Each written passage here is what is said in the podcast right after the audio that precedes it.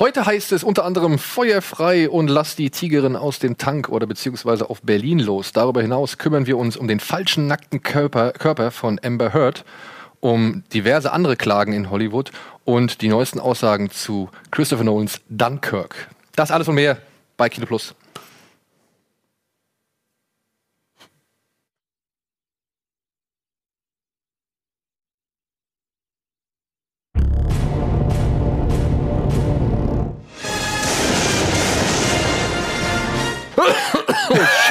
Verrammelt. Ich bitte um Entschuldigung. Einen schönen guten Abend, meine Damen und Herren, oder guten Tag, wann ihr das auch hier einschaltet. Ich heiße euch herzlich willkommen zu einer weiteren Folge von Kino Plus. Zusammen mit meinem langjährigen Kollegen Etienne Gade und Gregor Katius, der sich Wir heute. sind mehr als Kollegen, aber gut. Okay, meinem langjährigen Kollegen, Freund, heimlichen Geliebten und stiller Vaterfigur Etienne Gade. Moment, heimlich? Ja, wir sind beide verheiratet. Offensichtlich. Ja. So, liebe Freunde.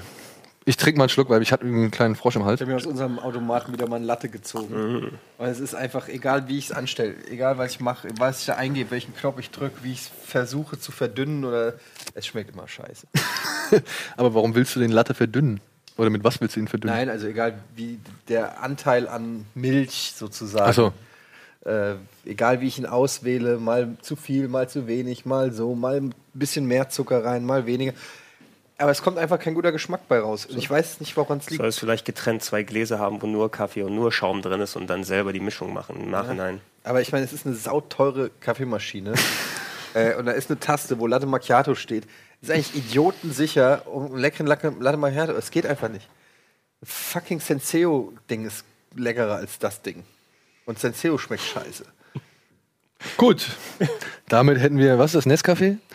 Auch einen Gefallen getan. Übrigens unser neuer Sponsor Senseo. Freuen uns Ja. auch. Gregor, was hast du das jetzt gesehen? Ah, schwierig. Wir, ich war ja nicht allzu lange her, also es ist ja nicht allzu lange her, wo ich hier äh, dabei gewesen bin. Dann habe ich ja einige Filme, Wie viel?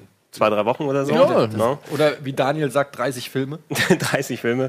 Ich war vor 30 Filmen hier. Ich hatte einigermaßen viel zu tun, wo ich nicht allzu viel sehen konnte, keinen ausgewachsenen Film zumindest. Ich habe tatsächlich eine Folge Yuri on Ice gesehen. Juri on Ice. Sagt ihr das was? Nein. Schwule Eiskunstläufer Schwule Eiskunstläufer. als Anime-Serie. Ist ganz, ganz beliebt. Okay, ist das, in- geht es in irgendeine Fetischrichtung? oder? Nee, es, es, es ist, glaube ich, äh, eine, eine wunderbare Coming-of-Age-Geschichte, wo es eben dann äh, rein zufällig um, um äh, Leute mit Ambitionen und äh, Selbstzweifeln und schwule Eiskunstläufer geht.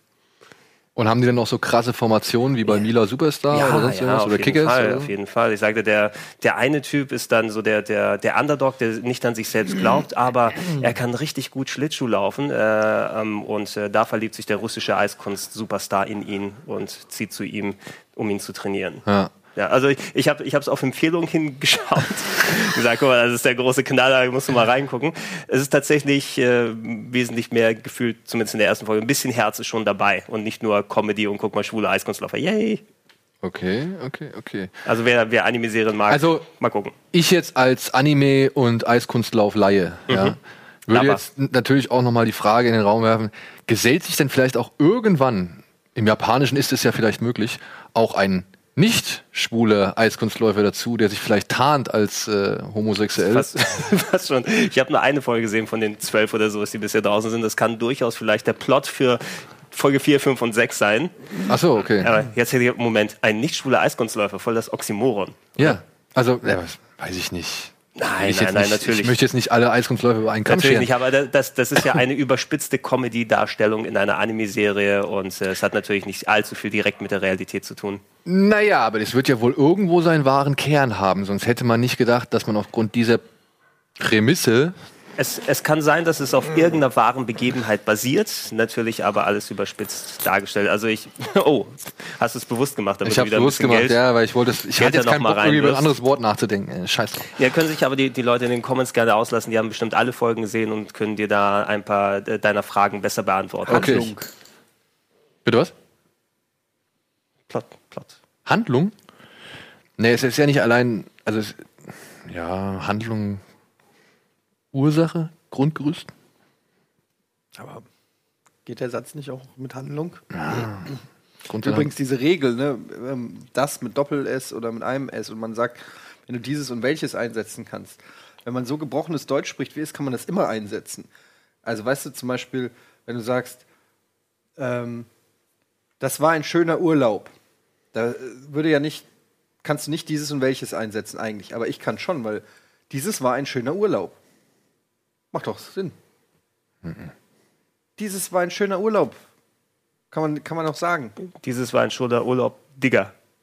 ja, dann wird, dann schon Nein, raus. das war ein schöner Urlaub. Ja, aber äh, verstehst du, in meinem Kopf kann ich mir das so zurechtlegen, dass es für mich plausibel klingt und dass ich dann das falsche das Okay, aber du hast jetzt, was hast du jetzt gesagt? Wenn man was einsetzen kann? Wenn man? Dieses oder welches? Dieses, dieses oder jenes, dieses jenes Dieses und welches. jenes, aber welches. jenes war doch kein schöner Urlaub. Das ich fand schon. Das war ich fand. Also dieses war ein schöner Urlaub irgendwie. Das, der letzte nicht, aber dieses Urlaub war ein schöner. Ja, ist okay. Dieser es ist- Urlaub war Ja, schön. es ist nicht hundertprozentig korrekt. Ich sage ja auch nur, es war vielleicht jetzt ein schlechtes Beispiel.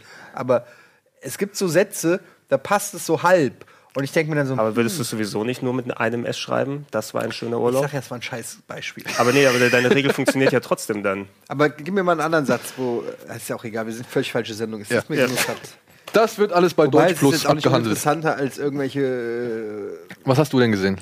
Ich habe nichts gesehen. Juri und Eis. Ich habe nein, das letzte. Doch, du hast doch was gesehen. Ja, Free Fire. Aber da reden wir gleich erst. Ja, genau. Und aber du hast doch hier, keine Ahnung, Rick und Morty hast du gesehen Ja, aber das sind ja oder keine Filme.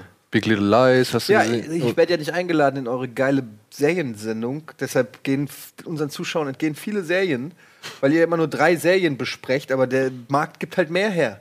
Und wenn ihr dann nicht so einen Dude wie mich einladet, der einfach auch mal sagt, Leute, guckt Big Little Lies, dann erfährt da keiner von. Habt ihr schon über Big Little Lies gesprochen? Nein. Siehst du? Werden wir aber. Könnte ich machen, aber da müsst ihr mich halt einladen in die Sendung. Wie wär's, du kommst einfach vorbei? Ich will mich nicht selber einladen. Ich lade mich nicht einfach selber in eine Sendung ein. Ah, Wenn ihr mich wollt, müsst ihr mich fragen. okay. Big Little Lies habe ich gestern die letzte Folge, siebte Folge gesehen. Ist eine Kurzserie, wie gesagt, sieben Folgen auf HBO mit einem absoluten A-List-Cast. Nicole Kidman, Shailene Woodley, Reese Witherspoon, Adam Scott, äh, Alexander Skarsgård sind so die Hauptrollen. Laura Dern. Ähm, also eine richtige, richtig krasses Cast. Ist ähm, im Prinzip ja wie ein Film. Es äh, han- spielt in äh, einem reichen, in einer reichen äh, Mini-Stadt irgendwo in Kalifornien, irgendwo zwischen LA und Malibu. Und äh, es handelt im Prinzip von Familien mit ihren Kindern, die alle in, in einer Schule. Ähm, Charlene Woodley hat Kinder? in dem Film hat sie ein Kind. Ist ja keine Dokumentation Ja, gut.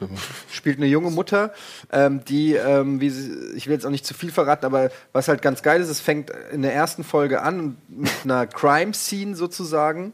Mit immer, du siehst nur so Flashbacks, du siehst äh, irgendwie ähm, Blaulichter und Polizeiabsperrband. Und dann kommen erstmal O-Töne von Leuten, die offensichtlich gerade von der Polizei verhört werden und irgendwie sagen, ja, die war mir schon immer suspekt oder ja, das Verhältnis zwischen den beiden, also jeder lästert schon über jeden, es ist halt so eine kleine Gemeinde, wo du merkst, so jeder hat irgendwie Dreck am Stecken, jeder, jeder lästert. Und im Laufe der Serie gibt's, ähm, wird dann quasi die Story erzählt, die dann zu diesem Event hinführt. In der letzten Folge wird dann quasi in Echtzeit kommt dann diese Szene, die man am Anfang immer gesehen hat. Und man weiß die ganze Serie eben nicht, wer wurde umgebracht und wer hat wen umgebracht. Aber du hörst anhand dieser Flashbacks von den Polizeigesprächen, hörst du halt immer nur, weißt du, Das schaffen die sieben Folgen das lang schaffen die sieben. Folgen und es ist, ich muss sagen, es ist ein richtig guter Twist. Also was ist, es ist ein Twist, dem, den sie, von dem sie, den sie ganz gut hingekriegt haben. Hast du ihn kommen sehen? Zwischenzeitlich hatte ich es vermutet, aber dann haben sie den mehr oder weniger storytechnisch ganz gut umschifft und sind dann am Ende doch da wieder hingekommen. Aber Also du hast schon erahnt, wer es war? Naja, es ist halt so bei so Cr- Crime-Serien oder so redst du halt immer, der könnte sein, Mhm. der könnte sein und klar gehst du dann jeden Gedanken mal irgendwie durch. Also ich, äh, aber dass es dann so krass kommt, hätte ich nicht gedacht und ähm, es ist ein ganz gutes Ende, weil dann auch der Titel am Ende Sinn macht und weil irgendwie macht es, ist es eine ganz runde Nummer. Wie gesagt, fa- fantastisch gespielt und ähm, so HBO-Qualität. Es hätte eigentlich, es könnte eigentlich so ein kitschiges OC California-mäßiges Klischee sein. Aber letztendlich sind die Charaktere nicht so eindimensional. Also der Böse ist nicht nur böse und der Gute ist nicht nur gut, sondern die haben verschiedene Facetten. Sachen, die du gut findest an den Charakteren, wo du sagst, ja, finde ich gut, und wo du dann denkst, oh, was eine Bitch und umgekehrt. und ähm, das finde ich, äh, das hat für mich die Serie immer über so einen so einen Standard-Revenge-Serienplot gehoben. Und es, es, ist spannend, es ist lustig und ähm, man muss natürlich auch Bock auf so eine Thematik haben. Es ist natürlich junge, reiche Eltern in äh, Kalifornien. Mhm. Das ist jetzt natürlich vom Setting vielleicht dann auch nicht was, was alle interessiert mit Intrigi Intrigen und, und, und so ein Kram. Aber also gerade mit der Frau zusammengeguckt, beide echt hooked gewesen. Und, Aber das ist ähm, wahrscheinlich auch die Serie, die man mit der Frau gucken kann. Ne? Absolut, absolut. Ich ja. habe es äh, auch meiner Mutter empfohlen. Es gibt es jetzt, glaube ich, auch schon auf Sky. Ja, auf Sky gibt es auf, auf jeden Sky. Fall. Ähm, und ich muss sagen, ja, echt. Da doch die. Nils Bohmhoff ruft an. Weiß ja auch nicht, dass donnerstags um 12 Uhr. Wie meinst du, sieben, acht Folgen oder so? Sieben Folgen. Und A? Und es wird auch wohl keine zweite Staffel geben, so wie ich es oh. äh, gelesen also habe. Aber ist ja auch okay, ne? Also ich ja, meine, muss man ja auch nicht immer alles irgendwie. Ich muss auch sagen, die Story ist abgeschlossen. Klar hätte ich irgendwie Bock, die Charaktere irgendwie wiederzusehen, aber das würde dann auch nicht mehr, also das, was die Serie erzählen wollte und mit dem Titel Big Little Lies, also es geht halt um kleine Lügen, die halt große Wirkungen oft haben. Und ähm, es sind aber auch so, so Themen, mit denen man sich vielleicht auch als junger äh, Elternteil auch dann noch mehr identifizieren kann, wenn da gibt das eine Kind wird gewürgt in der Schule von dem anderen Kind und alle Mütter rasten aus und dann wird das Kind nicht mehr auf die Geburtstagsparty eingeladen mhm. und so.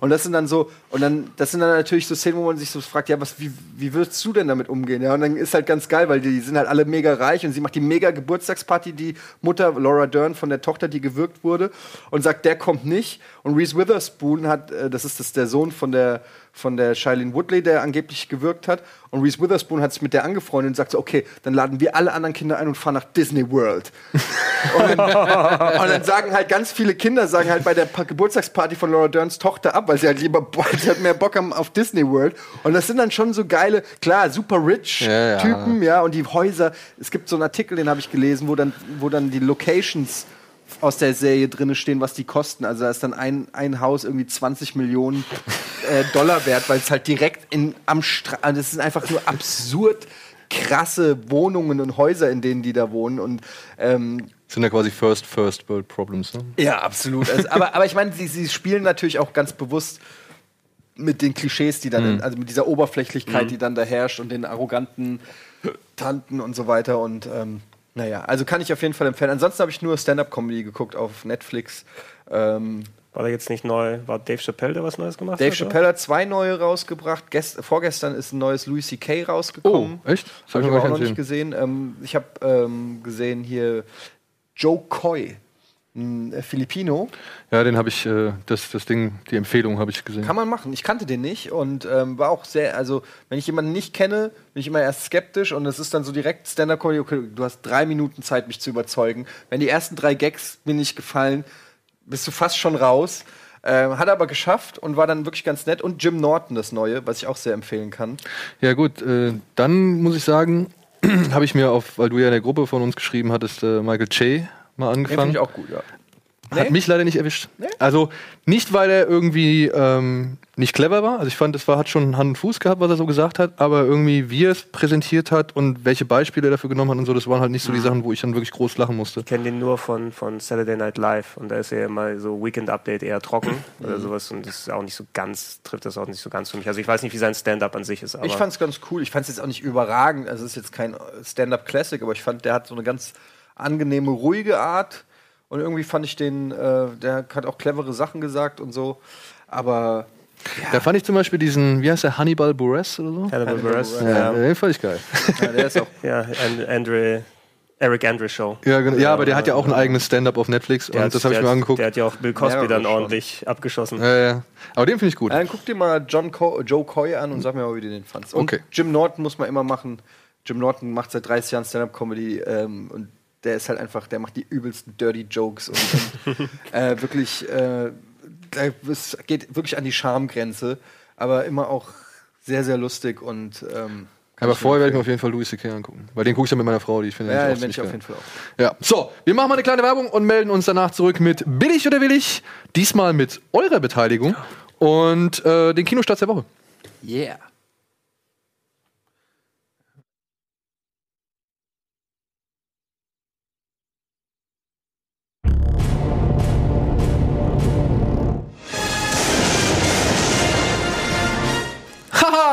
So, ich habe gerade eben erfahren, dass ich heute Onkel geworden bin. Einmal an dieser Stelle. Herzlichen Glückwunsch. Dankeschön, Ja. Dankeschön. Onkel also wirklich, das kam eben gerade wirklich in der Warst kurzen du nicht schon Onkel? Nee. Nee. Meine Schwester hat noch kein Kind, aber jetzt halt, wie gesagt, also ich. Onkel, ne? Also die Schwester meiner Frau hat jetzt gerade ein Kind gekriegt und äh, dementsprechend. ist doch Onkel. Ist Onkel, ja. Aber war ich ja, vorher noch ja. nicht. War ich vorher noch nicht. So, liebe Freunde, wir haben wieder ein paar Plakate äh, rausgesucht und Etienne, du könntest jetzt mal mir kurz assistieren. Das wäre ganz nett. Du könntest mal unsere Facebook-Seite aufrufen. Aber die kann man noch nicht abgreifen. Nee, die kann man nicht abgreifen, aber Alvin hat sich bestimmt schon äh, dementsprechend Gedanken gemacht. Denn wir haben natürlich gefragt, billig oder willig in dieser Woche und haben zwei Plakate zur Auswahl gestellt. Ironischerweise eins äh, von einem Film, den wir letzte Woche gerade schon besprochen haben. Und ihr habt euch wirklich rege beteiligt da bei dem. Also da gibt es jeweils unter den einzelnen Bildern, wie auch im Gesamt-Thread, gibt es halt ähm, jeweils Kommentare. Viele von euch haben gesagt, beide billig. Fanden wir ein bisschen schade. Oder beziehungsweise finde ich ein bisschen schade, denn das eine finde ich eigentlich ganz geil.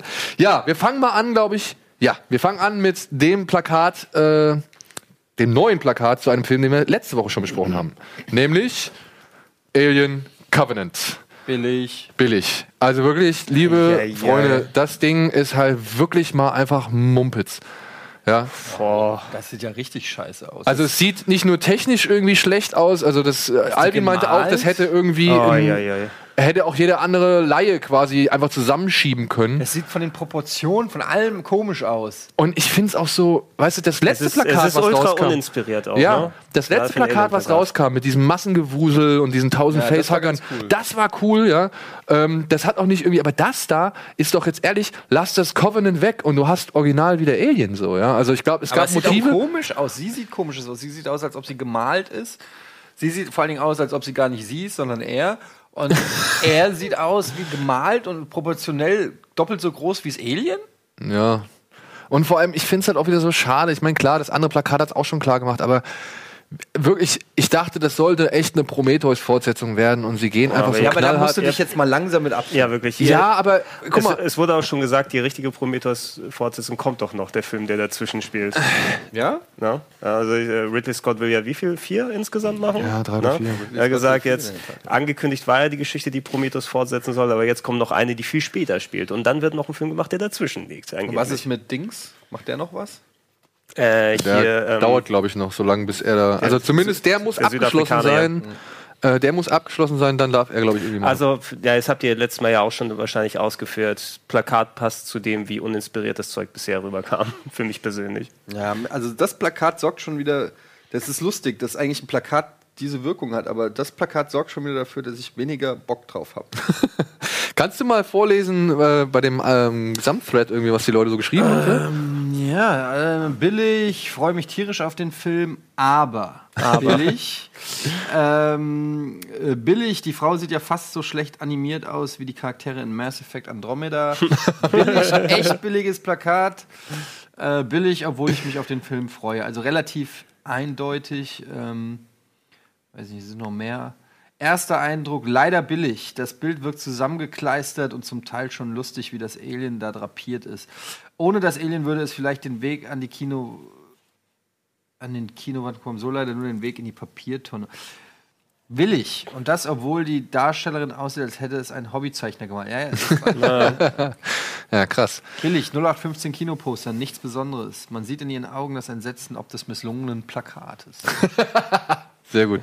Guck mal hier, da, da hat der Alvin schon was vorbereitet. ja, ja, brauche ich ja gar nicht. Das ist doch sehr schön. Cool. Ja, Alien Covenant nach einem guten Poster ein enttäuschendes. Schade, schade. So, und dann haben wir aber noch eins zur Auswahl gestellt. Und zwar A Ghost Story. Ähm, wieder ein Film, Okay. wieder ein Film äh, von unseren, äh, sag ich mal, Independent-Lieblingen A24. Und es soll wohl Casey Affleck den ganzen Film unter diesem Tuch Ist rumrennen. es, ist es eine Comedy? Nee, das ist, glaube ich, ein ernst gemeinter Film. Okay. Horror? Ja. Horror, ja. Also wenn, ich weiß es nicht. Also wir haben einen Trailer, den zeigen wir gleich, aber ich würde vorher vielleicht noch mal kurz äh, gucken, was die Leute gesagt Okay, haben, weil da waren. Also ich finde das zum Beispiel halt ganz geil. Ich auf finde seiner es, es ist sehr weird, es hat aber was. simplen Art. Also ich finde es irgendwie, es hat ein bisschen was. Ja, gebe ich dir recht. Willig, originell in seiner Schlichtheit. Genau. Willig, willig, willig, willig, willig, Das ist, willig. äh, natürlich Ganz klar, billig, billig, billig. Oh, Kommt drauf an, wenn es kein Kinderfilm sein soll, dann billig. Billig hat irgendwas. Ähm, zwar sehr schlicht gehalten, aber gerade das finde ich gut. Mal Trailer gönnen. Mutig. Für mich liegt das irgendwo zwischen origineller Idee und dem Wunsch, seinen Job so schnell wie möglich zu erledigen. Sehr gut. Haut mich beides nicht um. Alien billig, A Ghost Story billig, ist aber, aber ist auch nicht billig. Ja? Zu 0815 allerdings würde ich es aufhängen, wenn der Film eine Ausnahmeerscheinung in meinen Augen besonders gut wäre. Also schon auf jeden Fall deutlich, kommt hier schon deutlich besser an. er ist auf jeden Fall angelehnt. Aber das, was, was da jetzt zwei, dreimal gesagt worden ist, eben weil es so simpel ist, finde ich es halt irgendwie geil. Ja? Also es hat irgendwie hat's einen Charme. Wir können uns mal den Trailer angucken. Ich habe ihn noch nicht Könnte gesehen. Auch E.T. 2. Ja, könnte auch ET 2 sein, ja. Etienne. Alter. Oder?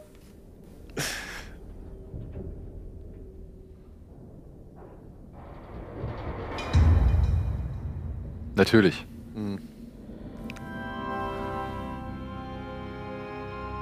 When I was little, we used to move all the time.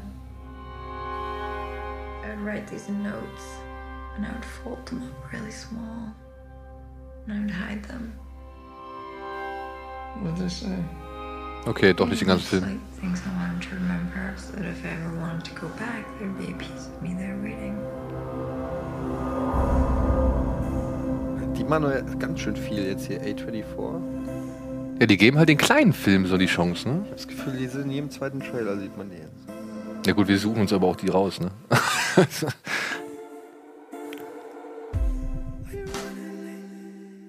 Brilliant and profound.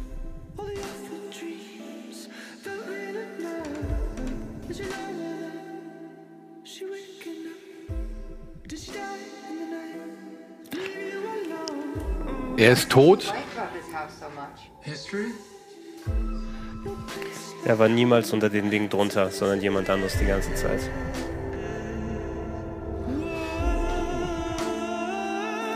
Okay, sieht nicht nach Horror aus.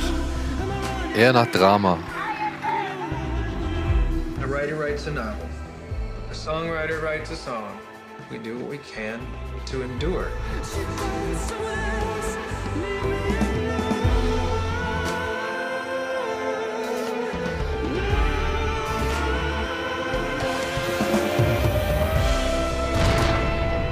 Build our legacy piece by piece, and maybe the whole world will remember you, or maybe just a couple of people, but you do what you can to make sure you're still around after you're gone.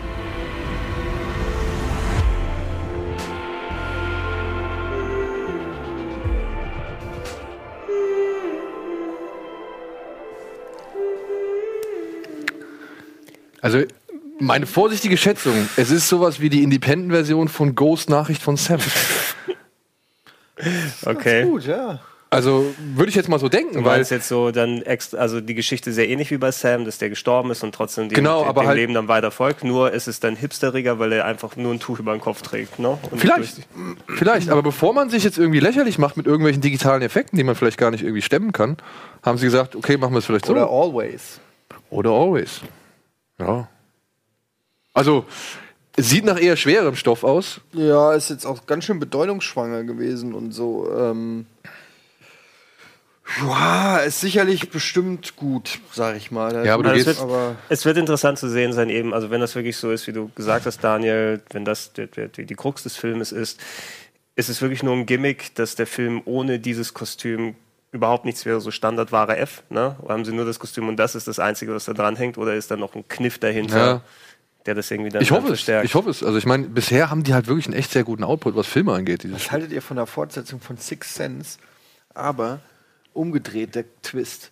Es ist im Reich der Toten. Der- der Tod war schon alle, immer Bruce Willis. Alle sind tot, nur einer lebt. Und der merkt es, das, weil er nicht die ganze Zeit kalt atmet. Die sehen ihn die ganze Zeit und am Ende stellen sie fest, Nee. Das war aber ja. Pass auf, Er- er wir schauen am uns mal den äh, Supercut für diese Woche an und äh, den, mit dem Kinostart für diese Woche und du überlegst noch mal kurz drauf rum. Sie sehen ihn die ganze Zeit nicht, aber er war die ganze Zeit da. Entscheiden wir uns also für das Kollabieren einer Realität. Zwingen wir damit die andere in die Existenz.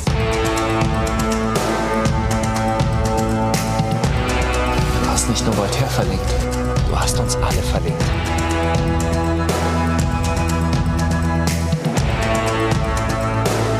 Ich glaube, er hat gesagt, er möchte gerne auf die Fresse.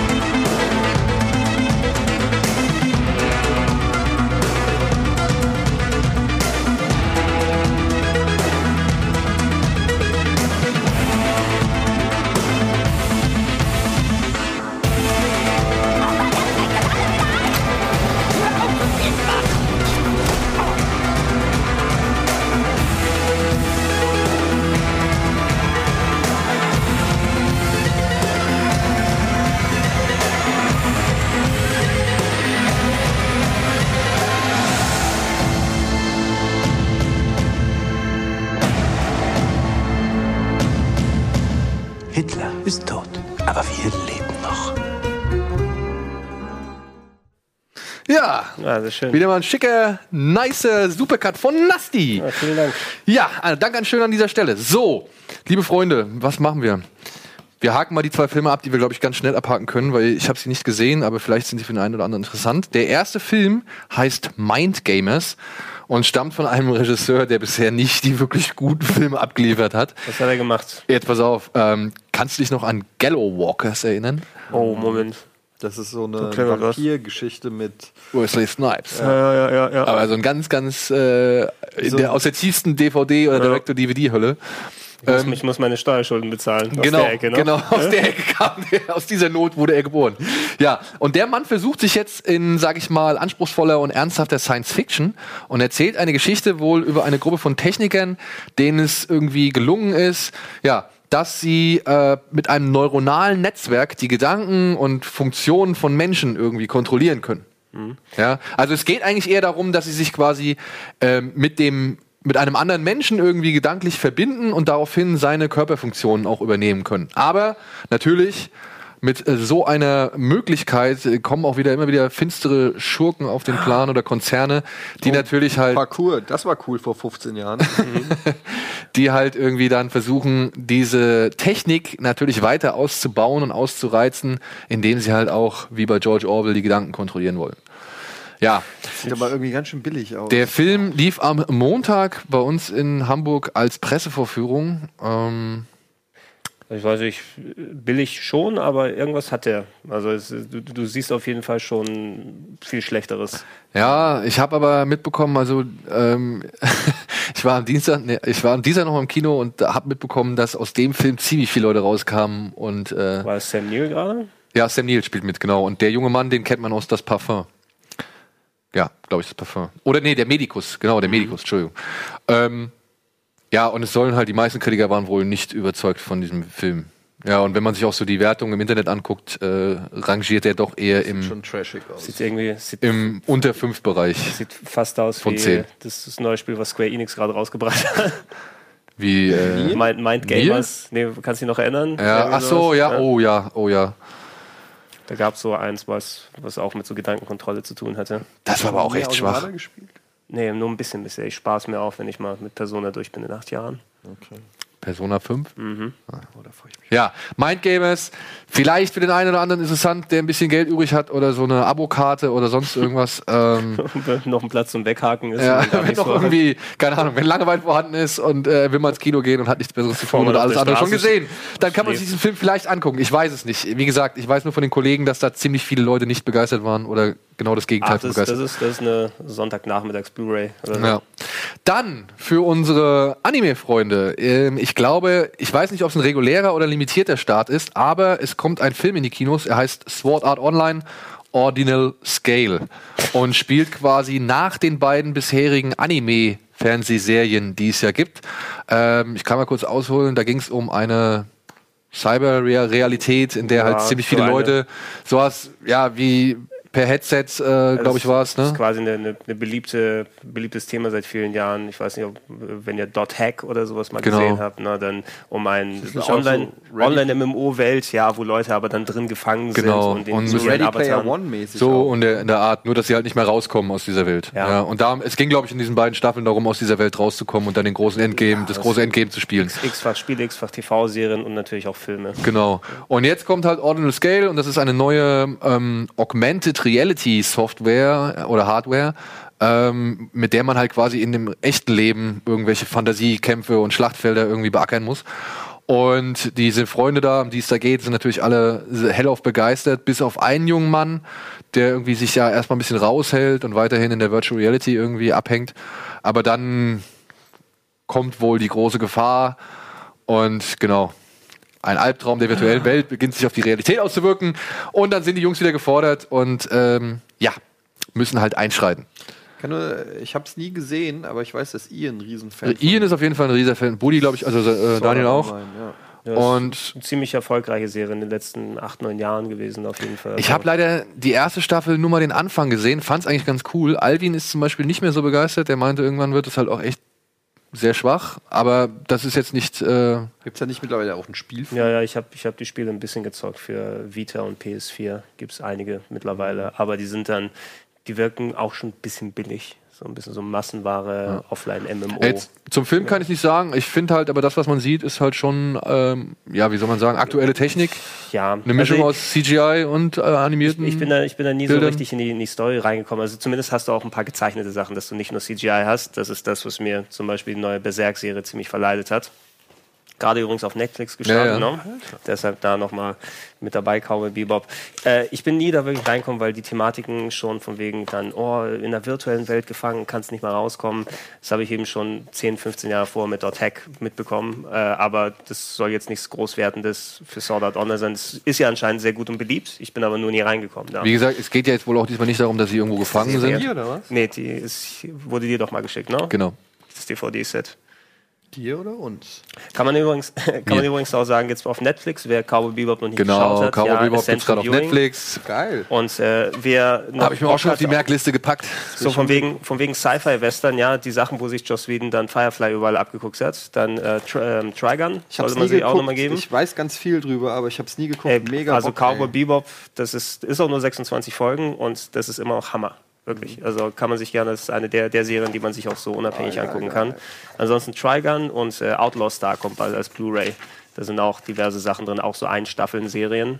Ähm, da hat sich der auch sehr viel später in Soll auch eine. Realverfilmung kommen von Cowboy Bebop. Hoffentlich. Wäre cool. Obwohl der Film ist eigentlich auch cool. Mit, äh, ja, äh, ja, der, der Anime-Kinofilm meinst Genau. du, ne? Den fand ich auch cool. Da habe ich gern geguckt.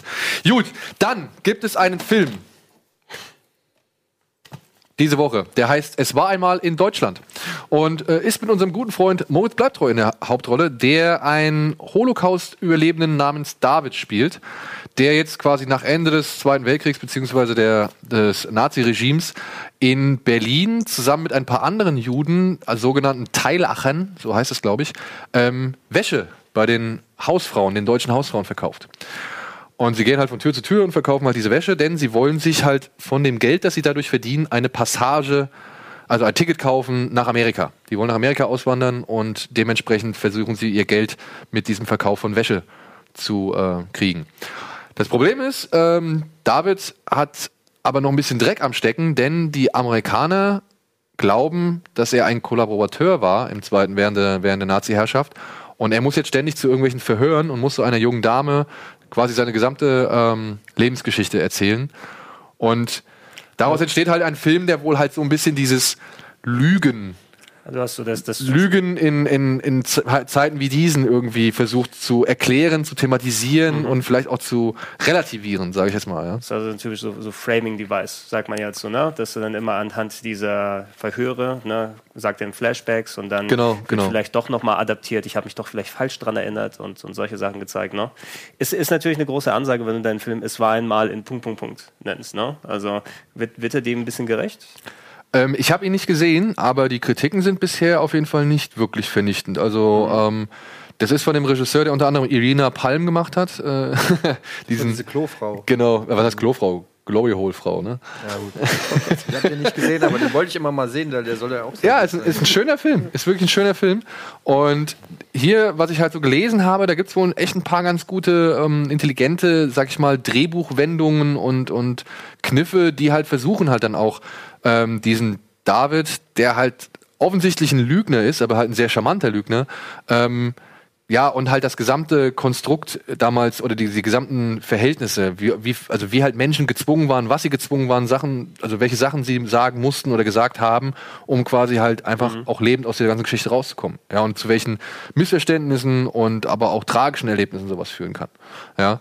Ähm, habe ich nicht gesehen, aber ist ein Film, der mich schon ein bisschen interessiert. Aber halt auch vor allem, weil Moritz Bleibtreu in der Hauptrolle ist und äh, ich den halt dann doch immer wieder, gerade wenn er in solchen Sachen mitspielt, auch dann gerne sehen mag. So, ja. Wir sollten Gunnar nicht zum Interview zum Film schicken. Wieso? Naja, was er, was er beim letzten Mal dafür Fragen gestellt hat mit Moritz bleibt treu. Warst du letztes Mal nicht mit dabei? Ich glaube bei der Folge nicht. Nee.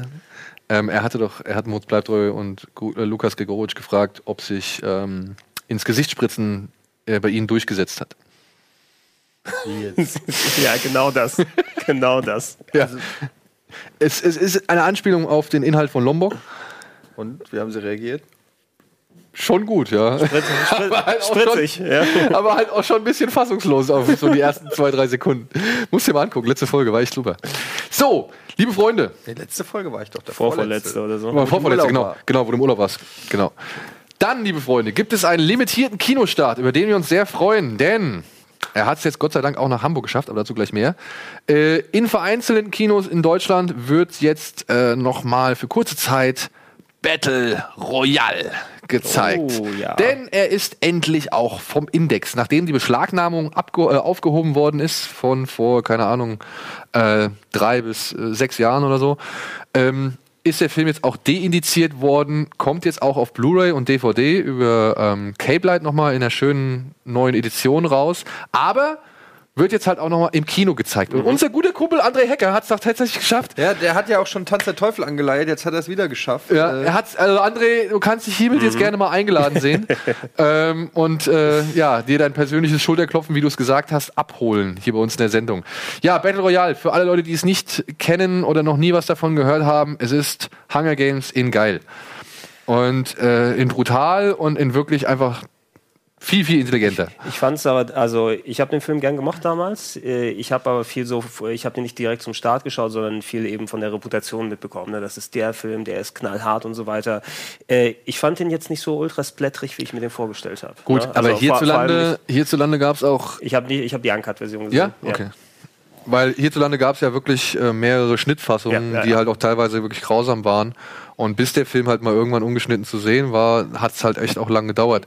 Ich denke, es war auch viel, also von wegen Index, nicht nur, dass du dann visuell Splatter siehst, sondern einfach, der hatte schon eine ziemlich, ziemlich eigene und bedrückende Stimmung. Ja, der hat vor allem eine ganz fragwürdige Botschaft also, oder Moral. Ne? Es geht ja also um eine Schul oder um Schulklassen, die sich gegenseitig abmetzeln.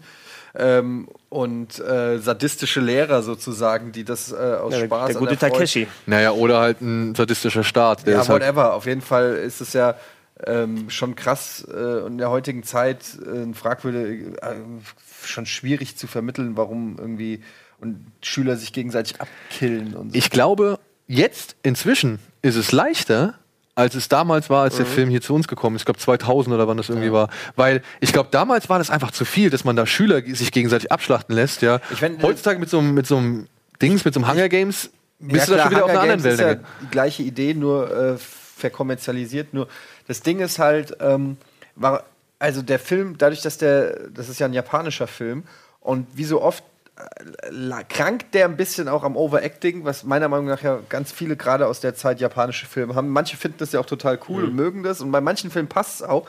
Ähm, bei dem Film, gerade wenn es dann so um Schulmädchen und, und so weiter geht, also oder, oder um Schuljungs, dann ist dann immer dieses, da ist, da sind schon auch manche Sachen, die dann so fast schon slapstick-mäßig anmuten. Es ist nicht subtil, nichts ist subtil. Ja, genau, Film, nichts in dem Film ist subtil, sowohl die Gewalt nicht als auch der Humor nicht oder so. Und ähm, ich habe mir schon oft mal ein Remake gewünscht, sage ich ganz ehrlich, von Battle Royale in einer, in einer also jetzt nicht Hunger Games, aber in einer irgendwie, Wird es aber leider nicht geben, aufgrund von Hunger Games. ja, vermutlich. Haben sie leider schon gesagt. Also Hunger Games, ähm, es gab ja schon konkrete Vorstellungen, Battle Royale auch mal zu remaken in Amerika. Aber dann kam halt Hunger Games mit seinem PG-13 und daraufhin wurde halt gesagt, Freunde, das geht halt Nee, einfach ich, nicht. will ja aber auch, ein- ich will ja auch ein Battle Royale äh, X-rated. Nur halt. Ja, vielleicht- aber sie sagten halt, das wird in, wenn überhaupt, 10, 14 Jahren oder so erst möglich sein, weil jetzt ist Also es einfach lange, noch wie zu lange ist sehr. Hunger Games her? Also als gestartet ist auch so sechs, sieben Jahre mindestens. Ne? Ja, aber ist noch zu präsent. Ja, meinst du? Ja, ja. Ist noch zu Vor präsent. allem würden alle sagen, oh, voll geklaut. von Hunger Games. geklaut, genau. Ja, aber wenn ihr die Chance habt, ähm, es gibt, ich weiß nicht, ihr müsst mal gucken, entweder unter Cape Light oder battleroyalemovie.de oder sowas, könnt ihr euch auf jeden Fall die Liste mit den Kinos irgendwie anschauen, in denen der Film gezeigt wird. Ich habe, bis André quasi wieder mal eingeschritten ist, äh, habe ich mir die Liste angeguckt und ich wäre beinahe so weit gewesen, nach Bremen zu fahren, um mir den Film dort anzugucken, weil das wäre für uns das nächste Kino gewesen, glaube ich. Ähm, aber jetzt läuft er ja Gott sei Dank auch hier in Hamburg. Und wenn ihr noch nicht gesehen habt, schaut ihn euch bitte an. Es ist wirklich ähm, ein. Muss man mal einplanen, ne? Ja, es ist, es ist ein Film, den sollte man mal gesehen haben, finde ich. Ja. Ähm, und er ist auch wirklich, man entdeckt auch hier und da nochmal den einen oder anderen Darsteller, den man vielleicht auch dann in anderen Filmen mitbekommen hat. Unter anderem hier, wie heißt sie, Gogo aus Kill Bill. Ja, ja, die mit der. Genau, mit der, mit der Guillotine, mit der klingenden Kugel, ähm, die wurde quasi für diesen Film entdeckt, wo, glaube ich, ich weiß nicht, waren es 600 oder 6000 Schüler? Riesencasting war's auf jeden 6000 Fall, ja. Schüler irgendwie oder 6000 Kinder haben sich für diesen Film beworben, um, um da mitzuspielen. Und im war Endeffekt ja- sind es halt 40 geworden oder so. Aber es war, ja- war eh schon beliebt, weil es auch eine, eine Manga-Vorlage gegeben Genau. hat, auf die es basiert hat. Und da hast du natürlich schon viele Leute dann, die, die Bock gehabt haben, da mitzuspielen. Ähm, Ja. Ignoriert übrigens alle möglichen Sequels. Ja, Teil 2, genau, lasst bitte die Finger von Teil 2. Der Regisseur von Teil 1 hat den zwar irgendwann mal ähm, ins Leben gerufen und hat irgendwie versucht, das Ding schon mal so zu skizzieren und so. Ist aber dann leider während der Dreharbeiten an Hodenkrebs verstorben und äh, sein Sohn hat das Ganze übernommen. Und obwohl der Sohn auch das Drehbuch zu dem ersten Film geschrieben hat, ist der zweite leider kompletter Murks geworden. Das ist halt echt irgendwie, hast du den zweiten Mal gesehen? Der wirklich, der war halt einfach komplettes Gegenteil vom ersten. So, der war einfach irgendwie, ja, schlecht. Der war halt einfach irgendwie schlecht. Ist er auch mit Kitano? Nee, es gibt nur einen Rückblick mit Kitano. Und das war wirklich die einzige Szene, die dann auch der, der, der Vater von ihm noch gedreht hat. Ja, und äh, alles andere ist dann vom Sohn gekommen. Das war ja das war die, die, die Flucht des Pärchens oder irgendwie so, ne? Ja, genau. Also Der, der Hauptteil. Also so eine Rück ja genau, die, die, die, ja, das soll man jetzt am besten ja, nicht ja, mehr. ja, Ja. So, dann machen wir weiter. Battle Royale, wie gesagt, schaut euch an, ist auf jeden Fall ein krasser Film und ein richtig cooler Film und äh, gerade auf der Kinoleinwand ist es vielleicht mal eine nette Erfahrung. Dann gibt's einen deutschen Film und da bin ich ein bisschen traurig drüber, denn wir hatten, wir hätten die Möglichkeit gehabt, den Regisseur plus die beiden Hauptdarstellerinnen hier zu uns in die Sendung einzuladen. Ich habe es leider verpeilt, es tut mir leid. Er heißt Tiger Girl und ist von Jakob Lass und handelt von zwei jungen Mädels. Die eine heißt Maggie, blond. Und Maggie wollte eigentlich Polizistin werden, ist aber durch die Prüfung gefallen und landet jetzt bei einem privaten Sicherheitsdienst. Und dort lernt sie ein anderes Mädchen kennen, die sich selbst Tiger nennt oder Tiger. Und die ist halt so das komplette Gegenteil, denn die ist halt richtig assi, beziehungsweise nimmt sich, was sie will, macht alles kurz und klein, sagt sich, Hauptsache mir geht's gut und das, was ich irgendwie also brauche, um damit es mir gut geht, das nehme ich mir halt auch. Naja, und die bringt halt diesem anderen Mädchen, die sie dann Vanilla nennt, so ein bisschen ihren Lebensstil bei. Und dann ziehen die beiden halt durch Berlin und bauen halt eine Scheiße nach der anderen. Klingt gar nicht so uninteressant. Es könnte ja mal ein Milieufilm aus deutschen Landen sein, der irgendwie über Bushidos Biografie oder Blutsbrüders oder so, wobei Blutsbrüders gar nicht so schlecht war. Aber irgendwie so, das fehlt mir so ein Laien aus Deutschland. Ja, es gibt sogar Leute, die den Film so ein bisschen vergleichen. Ähm, Jakob Lass muss man dazu sagen, der hat vorher einen Film gemacht, der heißt Love Stakes. Beziehungsweise er hat noch zwei Filme während seines Studiums davor gemacht, aber der heißt Love Stakes, den kann man sich auch auf Netflix angucken, unter anderem gerade. Ähm, und der hat halt, der ist hingegangen und hat so seine eigenen Regeln Gerade bewertet bei Letterboxd. Ja, genau.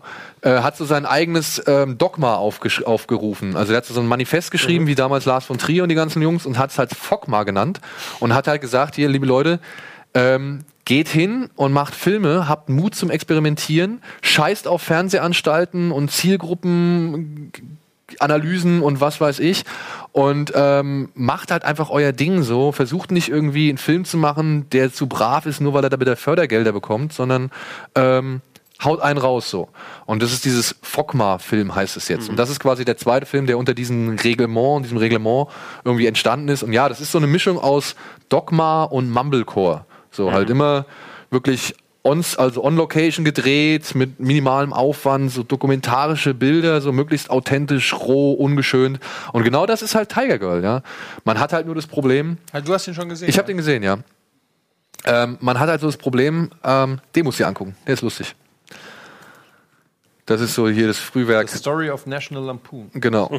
Mit, ähm, wie sie halt alle angefangen. Ähm, wo hab ich den gesehen? Da habe ich einen Screen dazu geschickt bekommen. Ähm, was wollte ich jetzt sagen? Ja, Tiger Girl ist halt so ein bisschen, also ist halt rough, ne? Ist halt wirklich, ähm, und man muss sich halt darauf gefasst machen, dass man da zwei ja, echte Arschlöcher halt die ganze Zeit irgendwie beobachtet, ne? Also man, man hat so ein, man, es fällt irgendwie nicht leicht, sich hinter diese Figuren zu stellen, weil, sie, weil dann irgendwann kommt halt auch so, Das ist also wenig Identifikation, aber Nachvollziehbarkeit wahrscheinlich, oder? Also wenn du dich da mal reinversetzt in ihre Naja, dass du, also, nee, also es ist, es ist gar nicht mal so unnachvollziehbar, dass man irgendwann mal die Fresse voll hat und sich mal sagt, weißt du was, Typ, ja, du versuchst mir hier gerade die Parklücke zu klauen, dann nehme ich jetzt mal meinen Baseballschläger, den ich im Auto habe und, und mach deine Karre kurz und klein. So. Ja, also es ist schon, es ist schon verständlich, dass diese beiden Mädels da irgendwie versuchen, irgendwie auszubrechen und irgendwie eine Wut oder ihre Wut, die sie so mit sich rumtragen aufgrund ihres Alltags, dass die sich auch immer mal Bahn bricht. Das Problem ist aber dann, wenn man halt irgendwie anfängt ähm, zu sagen, ja, okay, ich hau dir jetzt in die Fresse, damit ich mich gut fühle. So, ja. Und dann kommt halt die eigentliche Absicht des Films zum Tragen, der dir halt dann auch sagt oder zeigen möchte, dass es halt nicht unbedingt gerade geil ist, was die beiden Mädels machen. So. Es fällt halt leicht irgendwie, irgendwie zu sagen, ja, geil, geil, die machen es richtig und oh ja, so würde ich auch gerne mal machen. Aber so nach und nach dreht er halt den Spieß um und dann kriegst du halt so ein bisschen. Du musst, du musst ja zwangsläufig ein bisschen in die Richtung gehen, denn natürlich, wenn du dir immer vorstellst, das zu machen, was du eigentlich nicht machen darfst, na, das auszuleben, dann ist der Film dann dafür da, der dir das zeigt, aber die Konsequenzen hast du natürlich nicht direkt vor Auge und dann muss ein Film ja auch ein bisschen sowas präsentieren. Genau, genau. Und wirklich, ey, ich möchte ihn, ich möchte ihn empfehlen, weil ich fand den echt interessant. Das war mal eine andere Form von deutschem Kino, ja, die man halt so nicht so oft auf der Leinwand sieht, ja. Und Also, was ich gesehen habe vom Trailer, gefällt mir ganz gut. Und Ich finde, deutsche Filme haben oft dann ihre Stärken, wenn sie ähm, jetzt nicht versuchen, irgendwelche Ami-Fiction zu, äh, zu Kopieren. kopieren. sondern im Prinzip das berichten, was, was sie verstehen und was sie können und wo sie herkommen, sozusagen. Ja. Also ich will jetzt nicht ausschließen, dass es auch gute Fiction-Filme gibt, aber ähm, so gerade hier so Bam Boom Bang oder so funktioniert deshalb so gut, weil der in einem Umfeld stattfindet, was, was einfach glaubwürdig ist. Ja, weil und man- halt auch gut beobachtet hat. ja, ne? weil es gut beobachtet ist, aber jeder kennt die Pornovideothek, jeder kennt den Schrottplatz oder so Geschichten, ja. Ähm, während wenn es dann irgendwie so Matthias Schweighöfer-mäßig Mr. Robot wird oder so, dann verliert mich das ganz schnell, weil es dann so eine. Man hat so das Gefühl, ihr hättet vielleicht gern, dass es so aussieht, aber so ist es halt nicht. Äh, das habe ich auch schon oft gesagt, dass Deutschland halt als Land für geile Stoffe nicht so viel hertaugt, weil hier einfach auch nicht, weil wir halt langweil ein langweiliges Land sind im Prinzip.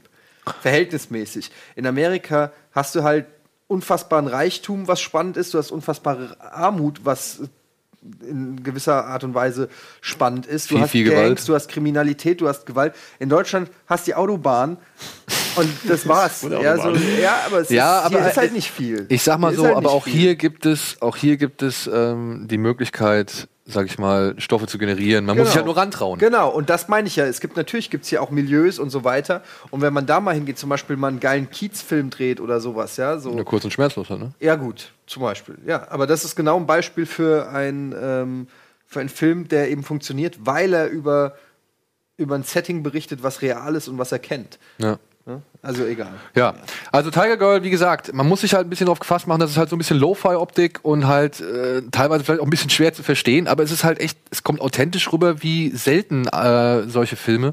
Und ähm, ja, von mir gibt es eine vorsichtige Empfehlung auf jeden Fall. Und es gibt auch was zu gewinnen. Ha! Denn wir verlosen zusammen äh, mit dem Verleih drei Schallplatten, drei Soundtracks zum Film, original signiert von äh, den beiden Darstellern und äh, dem Regisseur. Und ja, vielleicht äh, Jakob Lass, man sieht ja sein JL vielleicht da. Und äh, vielleicht für Schallplattenliebhaber, ich habe gesehen, wir haben bei uns im Forum ein äh, Sammelthread für Vinylliebhaber und Sammler. Äh, für die ist das wahrscheinlich ähm, doch ein gefundenes Fressen, beziehungsweise eine schöne Anschaffung. Und der Soundtrack ist auch eigentlich ganz cool. Ist halt so, so rotziger Elektropunk irgendwie dabei und ähm, Der Soundtrack unseres Lebens. macht auf jeden Fall Spaß. So, Ja, was müssen die Leute denn machen? Um stimmt, habe ich vergessen. so, ja, ja, das, das könnt ihr gewinnen. Tschüss.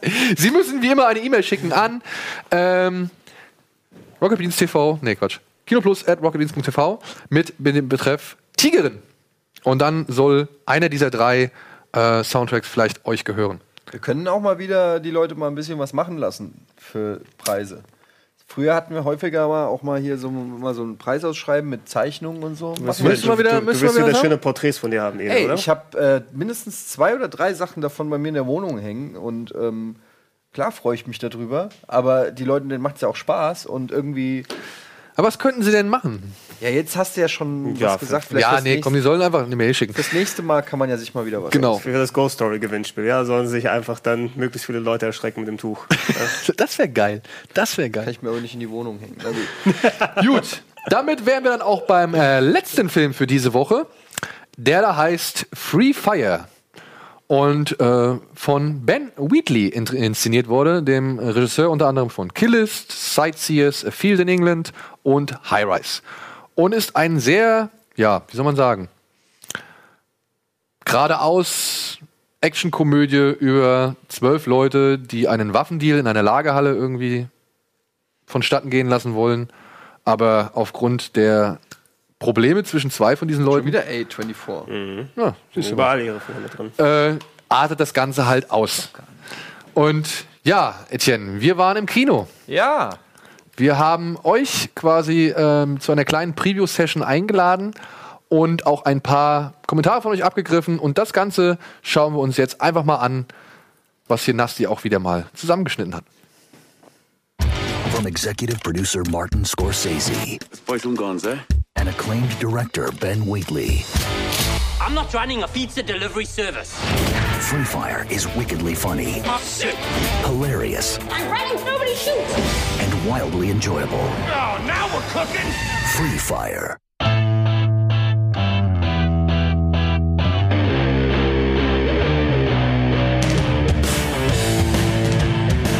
Einen äh, schönen guten Abend. Wir befinden uns hier im kleinen, aber lauschigen Abaton-Kino mitten in Hamburg und äh, wir sind heute Abend hier eingetroffen, weil wir eine Vorpremiere zu Free Fire, dem neuen Film von Ben Wheatley, machen. Da kommt unter anderem gerade mein Kompagnon Etienne. Ich habe hier einen Platz freigehalten. Hast du das mitbekommen? Ja, ja. Cool, das ist Eddie. schön, dass es geklappt hat. Ja. Was, äh, was erwartest du hier von Dings? Ähm, ich habe eben noch mal auf IMDb gecheckt wegen Ben Wheatley, was er so gemacht hat und habe festgestellt, dass alle seine Filme, zumindest bei IMDb, nur so mittelmäßig bewertet sind, also so im 6, Komma irgendwas Bereich. Aber trotzdem hat er was, der Typ. Also der hat vielleicht noch nicht den perfekten Wurf gelandet oder so. Ich fand auch Killis fand ich streckenweise genial. Das Ende fand ich nicht so geil. Ähm, aber der hat was. So. Der, hat, der hat ein Auge, der hat einen eigenen Style und deshalb bin ich gespannt. also ich, ich erwarte sowas, äh, wie du gesagt hast, Reservoir Dogs mäßiges. Also ich erwarte jetzt nicht viele Locations oder sonst was, sondern halt irgendwie markige Sprüche, gute Action und dann bin ich schon zufrieden. You didn't masturbate before you got here, did you? You what? I told you I don't want to work with anybody who's carrying a loaded weapon. Seid ihr hier für Free Fire? Alles klar, wunderbar. Was erwartet ihr euch von dem Film? Ich äh, weiß es ehrlich gesagt gar nicht. Ich habe einfach mal keinen Trailer geguckt und gehe einfach mal völlig ohne Ahnung rein und lass mich überraschen und hoffe, es wird geil. Und? Bock? Ja, schon. Ich habe ein bisschen Angst, dass ich einpenne, weil ich noch nie. Naja, das stimmt nicht ganz, aber ich gehe sehr selten spät ins Kino. Eigentlich gehe ich immer um elf ins Bett. Mal sehen, was dann passiert. Immer um elf ins Bett? Halb zwölf auch mal, wenn ich wild bin. ich habe ehrlich gesagt nur kurz einen Trailer reingeguckt und äh, bin bei ihr heute mitgegangen. Ich habe gar keine Ahnung, was mich erwartet. Viel rumgeballere. Ich muss sagen, ich habe von dem Film vorher noch nichts gehört. Ich habe mir vor kurzem den Trailer angeguckt und äh, habe Brie Larson entdeckt und deswegen bin ich hier. no more words to say.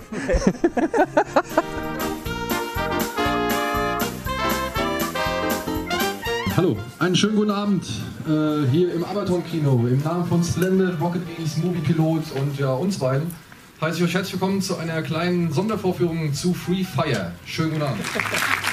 ähm, wir wollen auch gar nicht lange reden. Es ist ein kleines, gemütliches Kino. Es ist ein kleiner, gemütlicher Film und ähm, wir hoffen, ihr habt viel Spaß und dass ihr vielleicht das ein oder andere Statement nochmal danach abgebt. Das wäre ganz toll, denn das würden wir nämlich dann unsere nächste Sendung äh, einbauen. Ja, äh, wer kennt Ben Wheatley? Wer kennt die Filme von Ben Wheatley? Irgendjemand? Ja, ein, zwei, okay, also ihr, ihr wisst also nicht so genau, was euch erwartet. Vermutlich, ich weiß es auch nicht genau, ich kenne ein paar Filme von ihm, vermutlich ziemlich exzessive Gewalt, stimmt es? Exzessiv nicht, aber Ach, schade. schon so ein bisschen. Okay. Es wird viel, es wird viel geschossen und es wird viel durchlöchert. Ja, das klingt doch schon mal ganz gut. Ja. Ey, in dem Sinne, viel Spaß und äh, hoffentlich bis nach dem Film nochmal kurz. Dankeschön. Genau. Viel Spaß.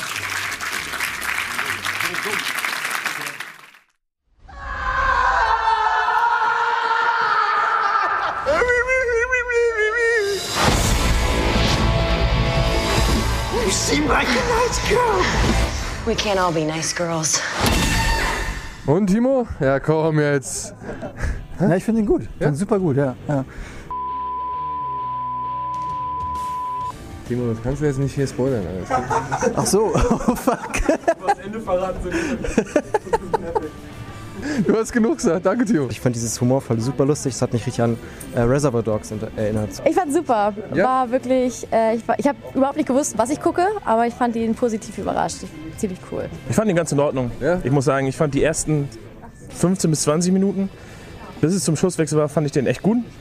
Und äh, mit jeden weiteren 10 Minuten fand ich die Schusswechsel tatsächlich eintöniger und langweiliger. Dadurch, dass er halt nur in einem Raum spielt, muss er halt in den anderen äh, Kategorien eigentlich relativ gut glänzen.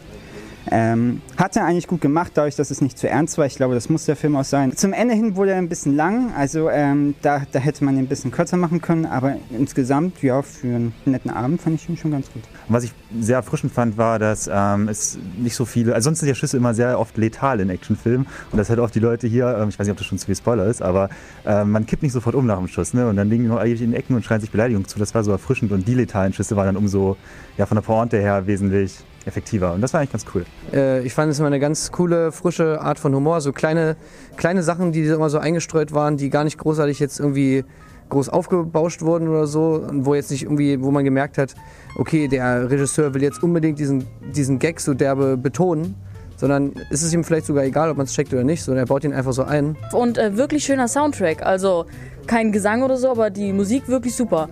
Und auch ein bisschen teilweise gegenteilig zu dem, was gezeigt wurde. Und das hat das richtig gut unterstrichen. Ja, war, war okay. War jetzt, ich fand ihn nicht überragend. Ich fand äh, die erste halbe Stunde fand ich richtig gut. Dann war es mir so ein bisschen, mir hat einfach so ein bisschen generell eine Motivation gefehlt und da du auch Überleben? Ja, gut, aber da es auch keinen Charakter gab, der irgendeine Story hatte oder für den du ähm, letztendlich gehalten hast. Also vielleicht so ein bisschen Army Hammer war so ein bisschen der Sympathieträger. Ansonsten war es eigentlich egal, wer stirbt und wer lebt und so. Ich fand dann zwischenzeitlich war es mir ein bisschen zu viel angeschossen werden und au, du Schwein. Das ging halt so anderthalb Stunden fast. Wurde mir dann irgendwann alles so ein bisschen zu beliebig und zu, zu viel und mir hat dann irgendwie so am Ende das der Knalleffekt gefehlt. Obwohl es ordentlich geknallt hat. Ja gut, dann äh, sage ich jetzt mal an dieser Stelle Tschüss, vielen Dank. Ich hoffe, das war ein lohnenswerter Einblick für euch. Und ansonsten zurück ins Studio jetzt. Wir gehen jetzt zurück ins Studio und bis äh, ja gleich. Tschüss. Tag. und da sind wir auch schon. Direkt aus dem Abaton-Kino. Ja, Free Fire. Also ich bin ein bisschen mehr überzeugt von diesem Film als Etienne. Ich, ja, ich fand ihn ganz nett, aber jetzt halt auch nicht mehr. Ja, ich fand ihn ein bisschen besser. Ich fand ihn gut. Es ist eben gewagt, wenn ein Film versucht, über das ganze, über die ganze Dauer so ein simples Konzept zu tragen. Ne? Und Ich habe ja auch das Beispiel gebracht, Reservoir Dogs oder so, ist natürlich ein, jetzt ein sehr krasses Beispiel, weil es ein sehr guter Film ist, aber man will ja dann auch einen guten Film herbeiziehen. Und da ist es halt so, dass du ähm, die, halt viel mehr connectest mit den Charakteren und dadurch das Kammerspiel für mich eine größere Auswirkung hat, auch bei, bei jetzt hier dem letzten Tarantino, äh, Hateful Eight. Ähm, der, lässt, der nimmt sich halt viel mehr Zeit, die Charaktere darzustellen und dadurch ähm, ist die Brisanz auch eine andere. Hier sind die Charaktere mehr oder weniger egal oder auch nur so Slapstick-Charaktere. Und dann ist auch, klar ist es irgendwie lustig, aber was ist denn eigentlich der Gag? Der Gag, der halt den ganzen Film bestimmt, ist, wie casual die damit umgehen mit der Situation. Ne? Also es wird geschossen und der eine schreit, der andere lacht, der andere äh, sagt, ich bin noch gar nicht tot oder, oder was auch immer. Ähm, es ist aber mehr oder weniger der gleiche Gag, der anderthalb Stunden zelebriert wird und darüber hinaus gibt es kaum eine charakterliche ähm, Motivation und das hat mir halt einfach gefehlt. Das macht zwar Spaß und ist irgendwie kurzweilig für eine Zeit, aber dann gerade gegen Ende hin ist es dann auch irgendwie ein Stück weit belanglos gewesen. Also mir war es eigentlich völlig egal, wer überlebt, wer es schafft, warum, was mit denen passiert. Und da, das, da hat mir einfach so ein Stück weit, ähm, hat mir da ein bisschen was gefehlt. Hm. Ja, ich habe mich ähm, eigentlich gar nicht auf sowas eingestellt, weil zum Beispiel bei Reservoir Dogs, wie du es ja gesagt hast, oder bei Hateful Eight, Tarantino hat sich bei Hateful Eight 180 Minuten oder 140 Minuten Zeit genommen, um die Figuren irgendwie zu erläutern und zu erklären. Bei Reservoir Dogs hast du immer diese Zwischenblendungen, wo halt immer gezeigt wird, wie die rekrutiert werden oder wie am Anfang auch schon direkt Mr. Pink irgendwie charakterisiert wird als der Spaß, der kein Trinkgeld gibt und so. Und ähm, das waren halt alles irgendwie, ähm, die waren halt auch anders aufgebaut. Ich fand hier halt eigentlich dann doch das Erfrischende, dass es halt sich wirklich nur genau auf diese Lagerhallengeschichte konzentriert hat. Wie zum Beispiel, es gibt so einen Film, der heißt Unknown. Ja, da wachen plötzlich, der beginnt damit, dass halt so vier, fünf, sechs Typen in der Lagerhalle aufwachen und alle keine Erinnerung haben, warum sie da überhaupt sind. Und die müssen halt im Lauf dieses Films, der halt auch nur in dieser Lagerhalle spielt, müssen sie halt ähm, ergründen, was passiert ist vorher, warum die überhaupt alle plötzlich ähm, bewusstlos am Boden lagen, beziehungsweise jetzt irgendwie keine Erinnerung mehr haben, was halt vorher passiert ist. So, zum Beispiel. Ja, der erklärt auch nicht viel. Da wird auch alles irgendwie über diesen Film entschlüsselt, was an Charakterisierung da ist. Und äh, es gibt zum Beispiel hier diesen französischen Film Wespennest. Da geht es um so eine Entführung von einem Geldtransporter und der. Von Wespen. ja, der heißt halt nur Wespennest. Da geht es halt um eine Entführung von so einem Geldtransporter, der verschanzt sich halt in so einer Halle und dann wird die Halle halt umstellt. von Wespen, ja. Von Polizeiwespen. Und gegen die müssen sie sich halt wehren. So, also ich finde, es gibt halt so, ich mag so, so, keine Ahnung, so ähm, isolierte Settings halt. Und, Ja, äh, ich auch. Das hat aber ja nichts mit dem isolierten Setting zu tun. Das hat einfach was mit halt, es gibt halt, was ist, es gibt keine Story, es gibt keine Charaktere, die irgendeine Story haben. Und das ist halt letztendlich dann für anderthalb Stunden Ballerei ist es mir dann halt ein bisschen zu wenig. Ich meine, es gibt ja einen Grund, warum Tarantino in Reservoir Dogs sowas einbaut. Ja, ja, genau. Also, und wenn man das halt weglässt, kannst du machen, aber dann fehlt vielleicht auch einfach was. Also mir zumindest. Ich sag ja nicht, dass es hat ja, hat ja auch vielen Leuten einfach gut gefallen, weil es unterhaltsam war. Aber für mich war dann halt so nach einer Stunde oder so war halt so ein bisschen die Luft raus und dann ging die Ballerei immer noch weiter und immer noch hat einer geschrien, wenn Mhm. er angeschossen wurde und ein anderer hat gelacht. Ähm, und es war dann irgendwann so, ja, okay, und jetzt, was, aber was ist denn jetzt, worum, was, worum geht's denn jetzt? Was ist denn hier eigentlich? um Profis, die sich halt einfach nicht professionell verhalten. Oder vielleicht nur denken, sie wären Profis, aber sich halt anstellen wie die letzten Kinder. Na gut, ihr habt gesehen, was das äh, Volk gesagt hat, beziehungsweise wir gesagt haben. Ähm, ansonsten hoffe ich, dass ihr euch den Film anschauen werdet, denn er ist gar nicht mal ver verkehrt. Und äh, unter all den Fortsetzungen und Blockbustern und so weiter ist es ja doch immer mal wieder ganz angenehm, so einen kleinen Film mit einem gut aufgelegten Cast zu haben. Nur wenn ich Kritik äußere, heißt es ja nicht, dass der Film mir schlecht gefallen hat. Ich habe dem drei Sterne gegeben. Gut. Bei Letterboxd. Von fünf. Von zehn. Drei von 13. Okay, wir gehen kurz in die Werbung und melden uns danach zurück mit den News. Yeah.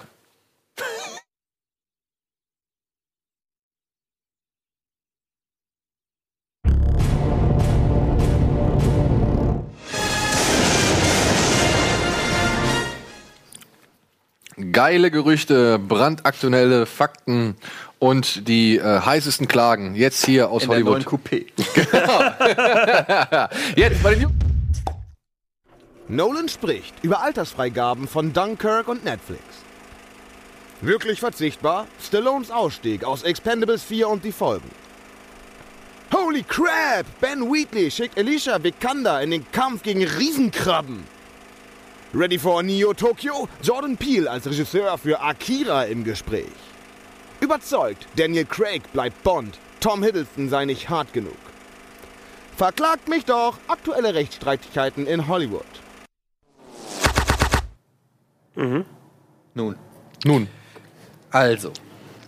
Was hatten wir als erstes? Du, wir können die Sachen abhaken, die vielleicht relativ schnell gehen. Jordan Peele Ja. Als äh, Regisseur für Akira im Gespräch. Also ich bin noch nicht dazu gekommen, Get Out zu sehen, aber den habe ich auf jeden Fall auf der Liste. Aber unabhängig davon ist er Film. Also ich mag Jordan Peele, ich mag Key Peele. Äh, Get Out ist wahrscheinlich ein toller Film, habe ich noch nicht gesehen. Aber der ist doch, also Also es- Akira. Ich sehe ihn auch nicht wirklich als den idealen Mann. ich, ich weiß nicht, inwiefern der so dem, dem Genre oder dem Akira-Universum allgemein verhaftet ist. Der ist ja so lange in Development Hell gewesen, der Film, ne? So x-fach gestartet worden. Leonardo DiCaprio sollte den mal machen vor Urzeiten äh, und dann wieder abgesprungen.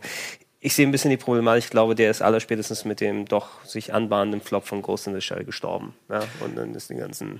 Das kann sein, aber ich muss sagen, also erstens mal, der Typ von, kommt von Sketch Comedy. Der hat jetzt zwar einen Horrorfilm gemacht, aber ich weiß ja nicht, wo dann die Idee herkommt, dass der geeignet ist für. Also einfach, Vielleicht- weil er so auf das Geld ist es einfach, glaube ich, erstmal. Ne? Ah. Die, die suchen sich ja immer auch so jungen, talentierte Regisseure für so große Filme, damit die dann schön noch äh, formiert werden können von den Studios. Ich Na- weiß es. Ja, ich meine, das glaube ich halt ist ein Punkt. Ne? Du hast halt dann einen jungen Regisseur, der wird dann mit so einem großen Projekt beauftragt und dem kann man natürlich dann noch sagen, hier mach mal das, mach mal das, mach mal das. Das kannst du zum Spielberg oder so nicht sagen.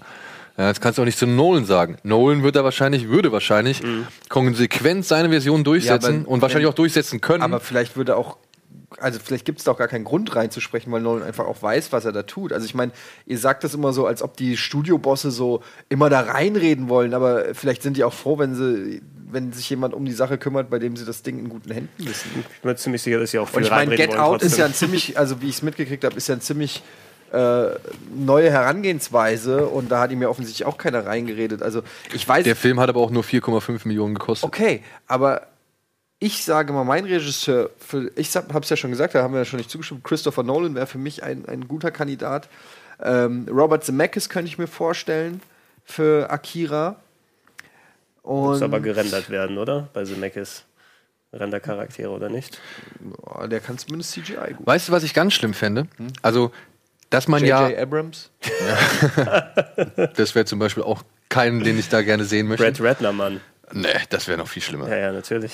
Nee, mir, ich würde, also von Regisseuren zum Beispiel, würde ich zum Beispiel es auch so einem hier, diesem äh, Reeves, der ähm, Matt Kla- Reeves. Matt Matt Reeves oder der, ja genau, dem würde ich sowas zutrauen. Das ist der von. Kingsman. Das ist der, nee, das ist Vince Vaughn.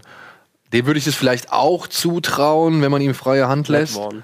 Ja, ich finde, es muss schon jemand sein, der auch eine Oder? gewisse. Vaughn. Matthew Vaughn heißt Ja, er. Matthew Vaughn. Ja. Äh, es muss schon jemand Vince sein, der einerseits Blockbuster und Effekte kann, der aber auch eine gewisse psychologische Komponente kann und der vor allen Dingen auch Ernsthaftigkeit und Kälte kann. Also ein Zack Snyder fällt zum Beispiel schon mal raus. Also ähm, es muss, muss schon, also deshalb, ich finde Chris David Fincher vielleicht noch. Da hätte ich auch Bock Das drauf. wäre tatsächlich ganz cool. Ja, da hätte ich auch noch Bock drauf. Nee, ich hoffe nur, ja, das ist wirklich meine Hoffnung, dass sie jetzt nicht sagen, ey, wir nehmen Jordan Peele, weil der hat gerade hier mit seinem, äh, sag ich mal, äh, Rassen. Äh, Also ich, ich glaube, das ist wirklich der, Thema einzige, der irgendwie- einzige Gedanke dahinter. ja, äh, einen guten Film abgeliefert, also mit seiner, mit seiner, ähm, wie soll ich sagen, Umsichtigkeit und mit seinem, sag ich mal, ähm, ähm, Abwägen von gewissen Verhältnissen irgendwie da einen guten Film geschaffen. Und dass sie jetzt ankommen, um halt eventuelle Gareth Whitewashing. Nee. Und jetzt pass auf, jetzt kommt, Nee. jetzt kommt die Bombe. Der Regisseur von Gravity, wie hieß er? Der Spanier. Cuaron? Cuaron, Den ja, würde ich auch sehen. Cuaron wäre immer Ja, gut, ja. Da hätte ich auch Bock drauf, ja. Da hätte ich auch Bock drauf. geil, das wäre auch ein guter, ja. Ähm, Also dass sie halt versuchen, irgendwelche Whitewashing-Debatten zu entgehen, also eventuellen Whitewashing-Debatten zu entgehen, indem sie halt quasi ihn da anstellen. Ja, obwohl, Und dann wäre er wieder zum, zur Galionsfigur gemacht für irgendeine Sache, die eigentlich echt. Also es, es sind noch zu viele Unbekannte bei Jordan Peele als, als Regisseur, einfach Das um, um das vernünftig ähm, eins, einzugrenzen. Ich fand immer, also ich habe ihn das schon seit seit Matt TV-Tagen verfolgt und äh, der war eigentlich immer sowieso vor der Kamera sehr talentiert. Also dem nimmst du auch teilweise ab, wenn er so ein bisschen ernsthafter versucht zu spielen.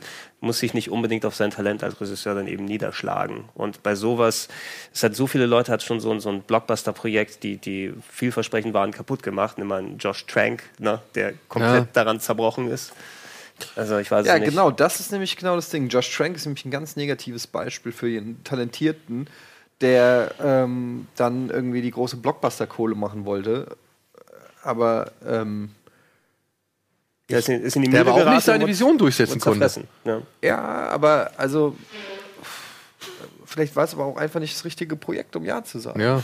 Ne? Also das, wir haben da zu wenig Einsicht immer. Man weiß immer nicht, was abgeht. Wer, es sind immer die bösen Studiobosse und wahrscheinlich stimmt es auch in 80% der Fälle, aber solange man es nicht wirklich weiß, was da im, abgeht, vielleicht sind es auch einfach wirklich ähm, Regisseure, die sich überheben an irgendwelchen Sachen und an Ambitionen oder so. Deshalb finde ich so ein alteingesessener, der schon mal ein 100 oder 200 Millionen Dollar Budget in, in was umwandeln konnte, finde ich. Ja, aber du hast jetzt doch Ghost in the Shell gesehen. Der Rupert Sanders hatte vorher auch nur diesen Snow White and the Huntsman gemacht. Ja, Ja. das ist ja auch ein ganz komischer Sprung von Snow White and the Huntsman zu Ghost in the Shell. Ja, aber wir können ja mal sagen, so rein inszenatorisch hat er jetzt ja nicht wirklich viel falsch gemacht. Er hat jetzt irgendwie keinen Quantensprung hingelegt oder sonst irgendwas, aber so rein inszenatorisch kannst du Ghost in the Shell ja nicht wirklich viel vorwerfen. Und das ist ja auch nicht das, was dem Film vorgeworfen wird, sondern das, was dem Film quasi die Einspielergebnisse irgendwie kostet oder was ihm das Genick bricht, ist ja eine ganz andere Debatte. So, ja, also. Also du meinst nicht, also das Whitewashing jetzt konkret, oder? Doch, meine ich. Also, aber das ist wahrscheinlich aber nicht nur der Grund, warum der jetzt so underperformed hat am Boxoffice. Also Das wird ich weiß gerne nicht, von den Studiobossen ich habe hab vorgeschoben, ziemlich viele Gefühl. Kritiken, ich habe jetzt ziemlich viele Kritiken bei Letterbox durchgeguckt und jeder sagt eigentlich, ey, so rein vom Ding her ist ja okay, Mhm. aber es ist halt irgendwie die Ideologie, die dahinter steckt, die halt irgendwie äh, verkehrt ist. Und die, die, diese Problematik wird sich auch eins zu eins auf Akira übertragen lassen und ich sehe da sehr, sehr viele so Bruchstellen sozusagen, an denen es scheitern kann. ne? Das Messen an dem Film vorher, der sowieso an sich der Manga-Vorlage auch nicht ganz äh, recht Gerecht geworden, ja. gerecht geworden ist, weil er einfach viel zu viel an Story und Sachen hat, die er da reinpacken will. Ähm, machst du es allgemein irgendwie verständlich für die Leute? Wie brichst du das runter? Und ich glaube, die, die setzen sich damit eher in die Nässe. Du wirst immer welche Leute haben, die sich, wenn du in die eine Richtung gehst, darüber beschweren, und gehst du in die andere Richtung, hast du ein ganz anderes Lager, das ebenso laut im Internet schreit. Ja, also das, das ist, du wirst auf kein gemeinsames Nennergefühl kommen bei dem ich Film. will nur einen coolen Film sehen. Und wenn das irgendwie, keine Ahnung, wenn es Neo. Manhattan ist oder Neo Tokio oder Neo Budapest, das Neo ist mir eigentlich Bottrop egal. Kirchhelm. Ähm, ich möchte einen guten Film sehen. Und dann hoffentlich ist da noch ein Regisseur irgendwie am Start, der halt das machen durfte, was er sich da vorgestellt hat. Das ist ga- ganz interessant zu dem sowieso Whitewashing-Ding. Ne? Anscheinend, äh, die Japaner haben wohl kein Problem damit. Ne? Die Japaner besetzen aber auch keine Amerikaner für ihre Filme. Aber ey, dann nenn mir doch mal ein A-List, äh, eine A-List-Asiatin, die du da nehmen kannst. Nee, das weiß ich Nenn eben mir auch jemanden. nicht, Ich kenne nur weil Lucy sie- Nenn mir noch einen. Zhang Zi. Zum Beispiel die ganzen äh, Ja, die ist aber ja, Chinesinnen. zart wie ein das- Streichholz. Das, das Ding ist aber, den, den Artikel, den ich gelesen habe, ist eben, dass da anscheinend die, alt. die Japaner sagen selbst, ja, nimm doch ruhig Amis, Amis sind viel cooler als wir, weil die einfach so viel Selbsthass in sich tragen und sich nicht gerne auf der Leinwand Ach, sehen. ich will gar nicht, lass uns direkt Ja, nicht drüber reden, weil das nervt mich nur das Thema. Vor allem, man hat jetzt mal so, na egal, nee. ist- Als Scarlett Johansson eine Russin gespielt hat in Avengers, hat sich keiner beschwert. Warum nehmen die nicht eine echte Russin? Warum kriegen die Russen in, in Amerika keine Chance? so lächerliche Scheindiskussion. Ja. So, Daniel Craig äh, macht's noch einmal. Ja.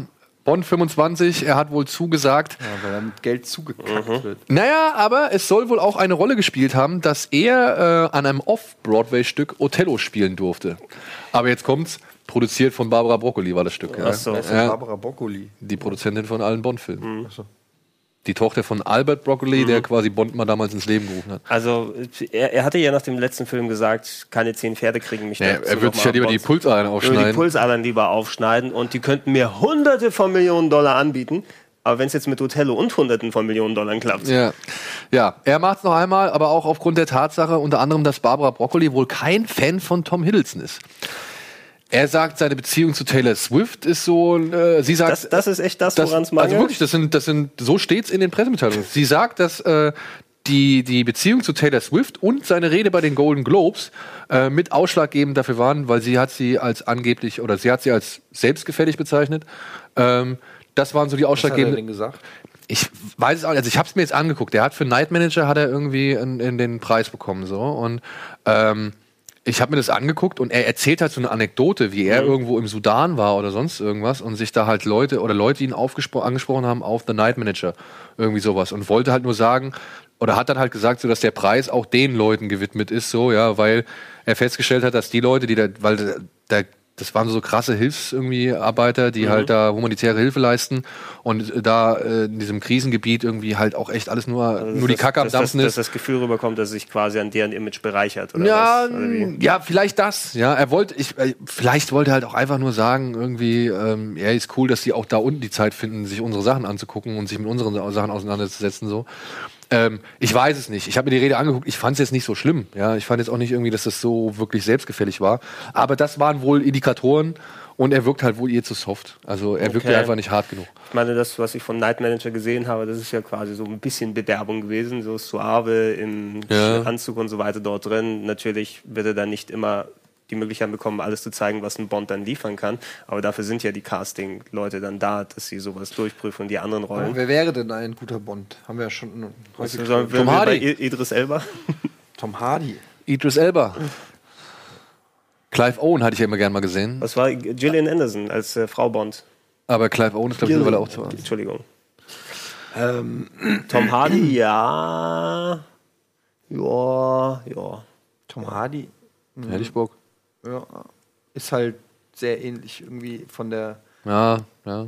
Also es wäre dann so eine ähnliche. Aber äh, es wäre halt ein Brite. Welche Briten hast du denn noch? Ja, keinen mehr. Gibt nur den Tom Hardy. Würde Oder denn- Tom Hiddleston. Also, wenn, wenn Frau Broccoli sagt, dass der Tom Hiddleston zu weich ist. ähm, Muss es ein Brite sein? Meistens schon, ist es ist ein Brite, ja. Ich glaube, die, die wollen schon dann auf die, auf die Tradition setzen. Sean Connery ist doch nicht Brite. Ja, gut, der war Schotte. Dings, der war Schotte, ja. Groß, Großbritannien. Also, ja. Großbrite. Wenn wir, dann schon, wenn wir schon. Äh, Nein, aber die, die, die Sache ist, ist ja, Daniel Craig hat ja die Rolle umgemünzt, sozusagen, dass es dadurch der, der ein bisschen härtere Anstrich auf Bond dann draufgekommen ist, woran wir uns jetzt auch schon seit vielen, vielen Jahren gewöhnt haben, seit zehn Jahren mittlerweile. Nur das Ding ist, vorher war ja Bond nicht unbedingt immer der harte Puncher und so weiter. Ne? Also Das ist so, er ein jetzt. Tom, so ein Tom Hiddleston ist vielleicht ein bisschen näher an dem Pierce Brosnan dran vielleicht. Ja. Ne? Und das fände ich jetzt auch nicht so schlecht als Abwechslung wieder nach der ganzen Zeit, falls äh, Herr Craig keinen Bock und keine Zeit und keine 100 Millionen Dollar mehr will. Guckst du da Alexander Sarsgaard? Mhm. Ja, ich meine. ja, aber ist halt auch keine, ist halt ein Schwede. Ja. ja, ja. Army Hammer. Army Hammer. Ist der Brite? Ist der Brite? Ja, ich glaube, der ist Ami. Aber wo wir jetzt schon bei Ar- Army Hammer Army. sind, wo wir jetzt bei Army Hammer sind, können wir direkt weitermachen, denn Army Hammer, nachdem er jetzt quasi Jason Statham, bitte, komm Freunde, die Regie sagt Jason Statham, nein, Halt die Fresse, Regie. ich meine nichts gegen Jason Statham, aber das ist kein Bond. Ja, und wenn du dem Haare aufsetzt, du wirst immer wissen, dass er ein Toupet trägt. Also Bondulas Cage. Ja, und du willst keinen Bond mit Halbglatze. Das willst du einfach nicht. Gut, Warum nicht? glaube ich. Sage ich jetzt einfach mal so. Ja, ist nur meine Meinung. Entschuldigung. Aber wo wir jetzt bei Army Hammer sind, der spielt unter anderem auch bei dem neuen Film von ähm, Ben Wheatley mit. Ben Wheatley, man muss ja mal sagen, der macht ja schon so echt krasse äh, Genresprünge irgendwie von der dunklen Komödie über. Vor allem ist bei dem offensichtlich Name Programm hier. Jen Wheatley. Du? ja, okay. Also da wurde gesagt, Er isst dass gerne Weizen? Ha. Mir war, war auch nicht ganz bewusst, dass wirklich, dass der der Regisseur von Kill List war, der Genau. durchaus sehr hart sein kann, ne, verglichen jetzt mit dem letzten, mit dem Shootout-Film hier. Also es gibt da so eine Hammer-Szene, die fand ich ja schon Hammer. ja. Ähm, ben Wheatley hat einen Film namens Freak Shift als nächstes im Aus in Aussicht. Ähm, der sollte ursprünglich mal äh, ein Kampf gegen gigantische Affen sein. Aber das haben sie geändert, denn jetzt Fassbender wäre auch ein guter. Fassbender wäre ein guter Bond. Fassbender wäre auch ein ein guter Bond. Bond, ja. Der ist aber in Deutschland geboren. ja, aber zwischen Aber hat, glaub ich, eine englische Mutter, Irland, oder? Deutschland, Deutsch-Irland. Aber der hat einen englischen Vater. In Heidelberg geboren und Der, ich dachte, englischer. Vater, ne? German Father Joseph. Ah, German, okay. Irish Mother. Irish Mother. Ah, ja, passt geht, doch. geht, Geht doch, geht, passt doch, geht. durch. Wir haben ihn, wir One, haben ihn. One Drop Rule. Also, liebe Barbara Broccoli, nehmen Sie bitte Michael Fassbender. Er wird irgendwann auch keinen Bock mehr auf Magneto haben und dann wäre Bond auf jeden Fall die richtige Ersatzstelle. So, ja, Ben Wheatley hat gesagt, nee, große Affen sind scheiße, wir machen jetzt große Krabben. Ja, warum nicht? Und dafür verpflichtet große er... Krabben. das große ja, und dafür hat er Alicia Vikander verpflichten können und jetzt auch Army Hammer, die gemeinsam in den Kampf ziehen. O-Ton, die Verkaufe, es geht um Frauen, die mit Schrotflinten gegen Riesengrafen kämpfen. Das verkauft sich von selbst. Natürlich. Ich finde, der hat einen Punkt. Holst du Lara Croft dazu? Ne? Ja. Und vor allem, wie lustig ist es? Guck mal, der hat diesen komischen Psychofilm gemacht, ja, diesen Ingmar Bergmann trifft auf Serbien-Film, dann hat er irgendwie diesen Sightseers gemacht, dann den High Rise und jetzt diesen, äh, ja, Leute schießen sich in der Halle kaputt. Ich sag ja Namensprogramm bei dem. Äh, also ich find's geil, was der für eine Palette hat, einfach. Ich find's cool, dass der sich irgendwie vor nichts irgendwie äh, zurückschreckt oder so. Ja, so, dann, wie geht's weiter? Ah ja, aktuelle Rechtsstreits in Hollywood. Ey, das ist wirklich krass. Was, was geht denn da ab gerade in Hollywood? Was wird in Hollywood gerade abgeht. Also unter anderem, unter anderem ist hier Conjuring sind wieder, also Warner ist gerade wieder dick in der äh, im Klageprozess bezüglich Conjuring und Annabelle 2 und Annabelle und wie hieß das andere Spin-off? Keine Ahnung. Ja, genau, nee, es waren glaube ich nur Conjuring, Annabelle und Conjuring 2. Denn der Autor dieses Buches, der der hat mal irgendwann ein Buch geschrieben, ähm, wie heißt der? Gerard Brittle hat dieses Extraordinary Career of Ed and Lorraine Warren. Das sind ja diese beiden Geisterjäger, um die es in diesem Film geht, beziehungsweise die diese Filme halt irgendwie dann irgendwann hervorgebracht haben. Der hat dieses Buch geschrieben. Und der verklagt jetzt Warner auf 900 Millionen Dollar Schadenersatz, denn damals, als er dieses Buch geschrieben hat, hat er mit den Warrens vertraglich vereinbart, dass die kein anderes äh, keinem anderen Werk zustimmen dürfen, was sich mit ihrer Geschichte, mit ihrer Arbeit auseinandersetzt. Ja? Und Warner hat aber gesagt, hey, wir berufen uns hier auf historische Fakten. Ja, die haben das ja gemacht und dementsprechend machen wir das auch. Und jetzt kommt er aber und sagt, nee, Freunde, ihr habt das Buch gelesen, ihr kennt dieses Buch und ihr müsstet eigentlich erstmal nachfragen, ob es irgendwelche vertraglichen Vereinbarungen gibt. Aber darüber hinaus hat er jetzt innerhalb der letzten vier, fünf, sechs Jahre irgendwie rausgefunden, dass das alles erschlungener Logen ist, was diese Rowans gemacht haben. Und jetzt sagt, nee, das sind keine historischen Fakten, das sind erfundene Fakten und auf die könnt ihr euch nicht berufen und deswegen habt ihr mein Buch quasi geklaut. Also dadurch, weil sie gefaked haben, dass es historische Fakten sind und die gesagt haben, wir machen aber historische Fakten. Alter, ich krieg, ich krieg Ja, es ist, es ist wirklich krass. Es ist wirklich Aber krass. wie kommt man auf eine Summe von 900 Millionen? Naja, damit, gut. damit man auf 400 runtergehen kann noch, ne? Ich denke mal, der wird sich halt die gesamten Einspielergebnisse von Conjuring und Conjuring 2 und Annabelle genommen haben. So, und Annabelle 2, das Spin-off, das, also der zweite Dafür Teil. hat er ja auch Kohle gekriegt. plus- Er nicht, nein. so. Weil Warner sagt ja, sie haben das Buch nicht gelesen, beziehungsweise sie haben nicht die Rechte an dem Buch, also versuchen sie auch Ach, gar kein. der Autor von dem Buch, der hat, Mhm. mir den, hat an den Film über. Ah, okay. Ja, und natürlich versucht er jetzt an den Film zu verdienen, denke Ja, ich. mal. sauber, ey, go for it. Wohl, werd mal Milliardär. Ja. Für nichts tun. ja, aber es war wohl ein langer Prozess, auch vor allem die Recherche rauszufinden, dass diese Warrens wohl gelogen haben. Das ist jetzt auch noch nicht so ganz klar. Äh, Das war nicht klar. ne, bei ich dem nicht. Material war das nicht klar, das waren echte Geister. Das sind echte Geister hier, genau. Okay. Ja, und dieser zweite Teil von Annabelle soll sogar verhindert werden. Also der soll gar nicht erst in die Kinos kommen. Weißt du, vielleicht, davon- vielleicht das ist was eine gar nicht mal so schlecht ist. Win-Win-Situation. ja. Okay. Und wer dachte, es wird nicht noch abstruser, der hat noch nicht die Nachrichten gehört zu einem Film namens London Fields. Ja, ähm, der ist wohl sehr prominent besetzt, unter anderem. Emil Hirsch? Nee. Ist es Emil Hirsch? Auf jeden Fall ist das hier dieser. Ich glaube nicht, ne? Ah, wie heißt der? Der spielt auch bei, bei Divergent und so mit. Theo James, genau. Also, London Fields ist ein Film mit Cara Delevingne, Jamie Alexander, Billy Bob Thornton, Jason Isaacs. Theo James, Jim Sturgeons, sogar Johnny Depp soll eine kleine Rolle haben und halt Amber äh, Heard ist mit dabei. im- Immer noch. Ja. Und es gibt jetzt wohl Probleme. Der Regisseur von dem Film, von London Fields, verklagt und hat grad, liegt gerade im Rechtsstreit mit den Produzenten. Produzent und dessen Frau auch das Drehbuch zu dem Film geschrieben hat. Und ähm, die Schauspieler haben sich alle auf die Seite des Regisseur, Regisseurs geschlagen und haben gesagt, ja, hier, wir sind alle pro, pro Regisseur und so weiter. Und vor allem halt auch Amber Heard. Und jetzt sind die Produzenten hingegangen und haben Amber Heard verklagt. Dass sie halt quasi nicht irgendwie die vertraglichen, sage ich mal, Vereinbarungen eingehalten hat. Jetzt geht Amber Heard aber hin und sagt, wisst ihr was, leckt mich am Arsch. Ja, ich verklage jetzt erstmal euch, denn es gibt in diesem Film eine Pornoszene, eine explizite Sexszene, zu der sie keine Einwilligung gegeben hat und die halt in diesem Film enthalten ist. Genauso gibt es Bilder, weil ähm, am Set gibt es halt immer Leute, die halt Fotos schießen Mhm. für Continu Continuity und also für die, also damit man halt darauf achten kann, was sie halt vorher angehabt hat, wie das Licht war. Kompromittierende Fotos von so einer Szene. Bingo, nee, nicht nur von, ne, von, ne, von so einer Szene, sondern halt auch, wie sie sich umgezogen hat und so. Also es gibt wohl, die haben wohl einfach Nacktbilder oder Bilder, wie sie sich halt Yeah, umzieht. komm. Und die besitzen sie halt immer noch und sie haben sie nicht gelöscht. Und deswegen sagt jetzt Amber Heard, nee, warte mal, das geht nicht. Und dann sollen die aber auch hingegangen sein. Und Amber Heard hat eine Sexszene gedreht. Die war wohl aber auch relativ vertraglich vereinbart, harmlos. Ja, aber die Produzenten und die Drehbuchautoren sind wohl nach dem Dreh dieser Szenen hingegangen und haben halt ein Body-Double genommen für Amber Heard, haben mit der Hardcore-Szenen gedreht oder explizite Szenen gedreht und haben es dann quasi so geschnitten, zusammengemischt. dass es jetzt aussieht, als würde Amber Heard diese Sexszene drehen. Verstehst du? Und jetzt ist quasi die Gegenklage am Kochen. Es ist wirklich absurd. Das Und keiner weiß, ob dieser Film überhaupt jemals, egal in welcher Fassung, das Licht der Welt oder der Leinwand Ey, erblicken es wird. hört sich hier an, gerade eher wie so ein Yu-Gi-Oh!-Match. Ja, ich, ich spiele äh, Anklage in für Verteidigung, bitte. Und jetzt gerade noch frisch reingekommen ist die Klage irgendwie von, von also beziehungsweise gibt es noch so einen neuen Streit von Alec Baldwin. Hast hat das das was mit dem Boss Baby zu tun? Nee, nicht von dem Boss Baby. Der hat wohl vor einigen Jahr, Zeit mal, vor einigen Jahren einen Film gedreht, wo er halt schon relativ alt war, Mhm. 42 oder so, und sollte eine Sexszene drehen mit einer ziemlich jungen Darstellerin. Mhm. Hat er aber auch wohl gemacht. Hat dann aber im Nachhinein erfahren, die war erst 17.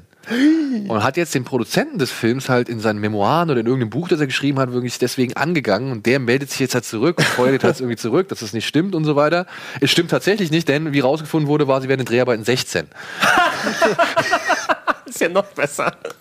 Holy shit. Aber der Produzent wehrt sich irgendwie dagegen, dass er da irgendwie von nichts, also dass Aber er es das. war ja, es war auch eine Filmsex-Szene. Die haben ja nicht wirklich. Ja, du, keine Ahnung. Also okay. das, das geht gerade in Hollywood ab.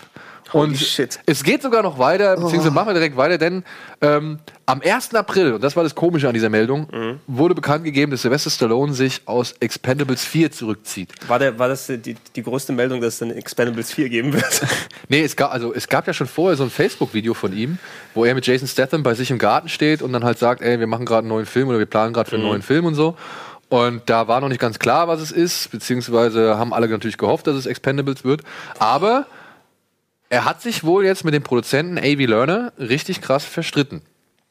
Und ist halt aus dem Projekt ausgestiegen. Aber wie willst du das denn? Äh, natürlich, du kannst es schon irgendwie ohne Stallone machen, aber es fühlt sich für mich ja immer mehr an, dass es Stallone plus Freunde gehen spielen. Ne? Ja, Arnold Schwarzenegger zum Beispiel hat jetzt halt gesagt, nee, wenn Sly nicht dabei ist, werde ich auf jeden Ja, Fall auch nicht ja, eben, das, davon kann man ausgehen, dass das noch der ein oder andere auch macht. Genau, Und ich glaube halt auch, dass zum Beispiel Jason Statham sagt so, nee, da habe ich keinen Bock drauf. ich tatsächlich auch, also die, die wenigsten würden wohl wahrscheinlich so zurückkommen und dann musst du bei Gary Daniels und Don the Dragon Wilson anklopfen.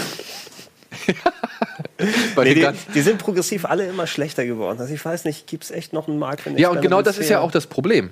Das ist wohl das Problem, weil Stallone hat halt wohl, ähm, es gab da wohl genau diesbezüglich Differenzen, dass das Drehbuch irgendwie nicht geil ist und ähm, auch diese A.V. Lerner halt festhalten wollte an der Firma, die halt die CGI-Effekte für den letzten Teil gemacht hat. Oder halt auch für alle Filme. Also der hat so eine Firma in Budapest, die sich halt genau um diese CGI-Effekte kümmert. Und an der wollte er festhalten, Mhm. Stallone aber nicht, weil diese CGI-Effekte, gerade jetzt auch im dritten Teil, sind teilweise echt grottenschlecht. Grütze. Ja. Passend zum Rest Gerade am. Anfang, des, am Anfang des Films, wo er diesen Hubschrauber in die Luft fliegen lässt, so, ja, das sieht halt einfach scheiße aus.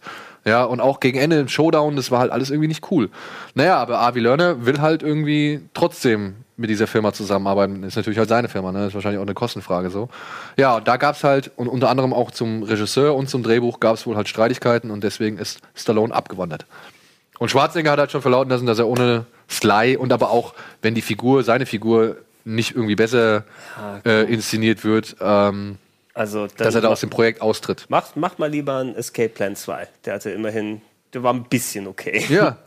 Aber Arnold hat auch gleichzeitig gesagt, dass er jetzt noch weiterhin, also dass er auf jeden Fall Terminator weiterhin machen möchte. Ja, ja äh, aber ist Cameron Terminator, Mit, Cam mit Cameron und was weiß ich. Also Aber vielleicht will Cameron nicht mit ihm Terminator machen. Und es ist auch nicht so, dass jetzt ähm, die Produktionsfirma Skydance, oder Sky, ja, Skydance heißt die, glaube ich, von diesem David Ellison, Mhm. ähm, dass die da irgendwie keinen Bock mehr hat auf Terminator, sondern es ist nur noch Paramount. Paramount ist ja ausgestiegen, aber David Ellison hat irgendwie gesagt, einen Tag nachdem bekannt wurde, dass Paramount quasi jetzt ausgestiegen ist, Suchen sie sich neue Partner, oder? dass sie sich neue Partner suchen, beziehungsweise noch dieses Jahr eine Ankündigung machen wollen, von der sie glauben, dass das das ist, was die Fans halt irgendwie Also, sehen wollen und wissen wollen und äh, was die Franchise in eine richtige Richtung bringt. Ist 2019 nicht aber trotzdem die Deadline? Also Ja, sie, sie haben es halt dahin zu machen, was sie wollen, ne? wenn sie das finanziert und gemacht bekommen, aber kost, also es, es verlängert sich nicht automatisch wie bei den äh, Marvel und Ja, Spider-Man. aber wenn der, Ev- wenn der Ellison clever ist, dann wird er halt auch warten, bis Cameron wieder irgendwie da an Bord ist. Und, Eigentlich äh, schon, ja. Wenn er sich damit reinzwecken kann, dann ja. hat er schon mal. Obwohl ich halt, wie gesagt, ey, Arnold, ey, ehrlich,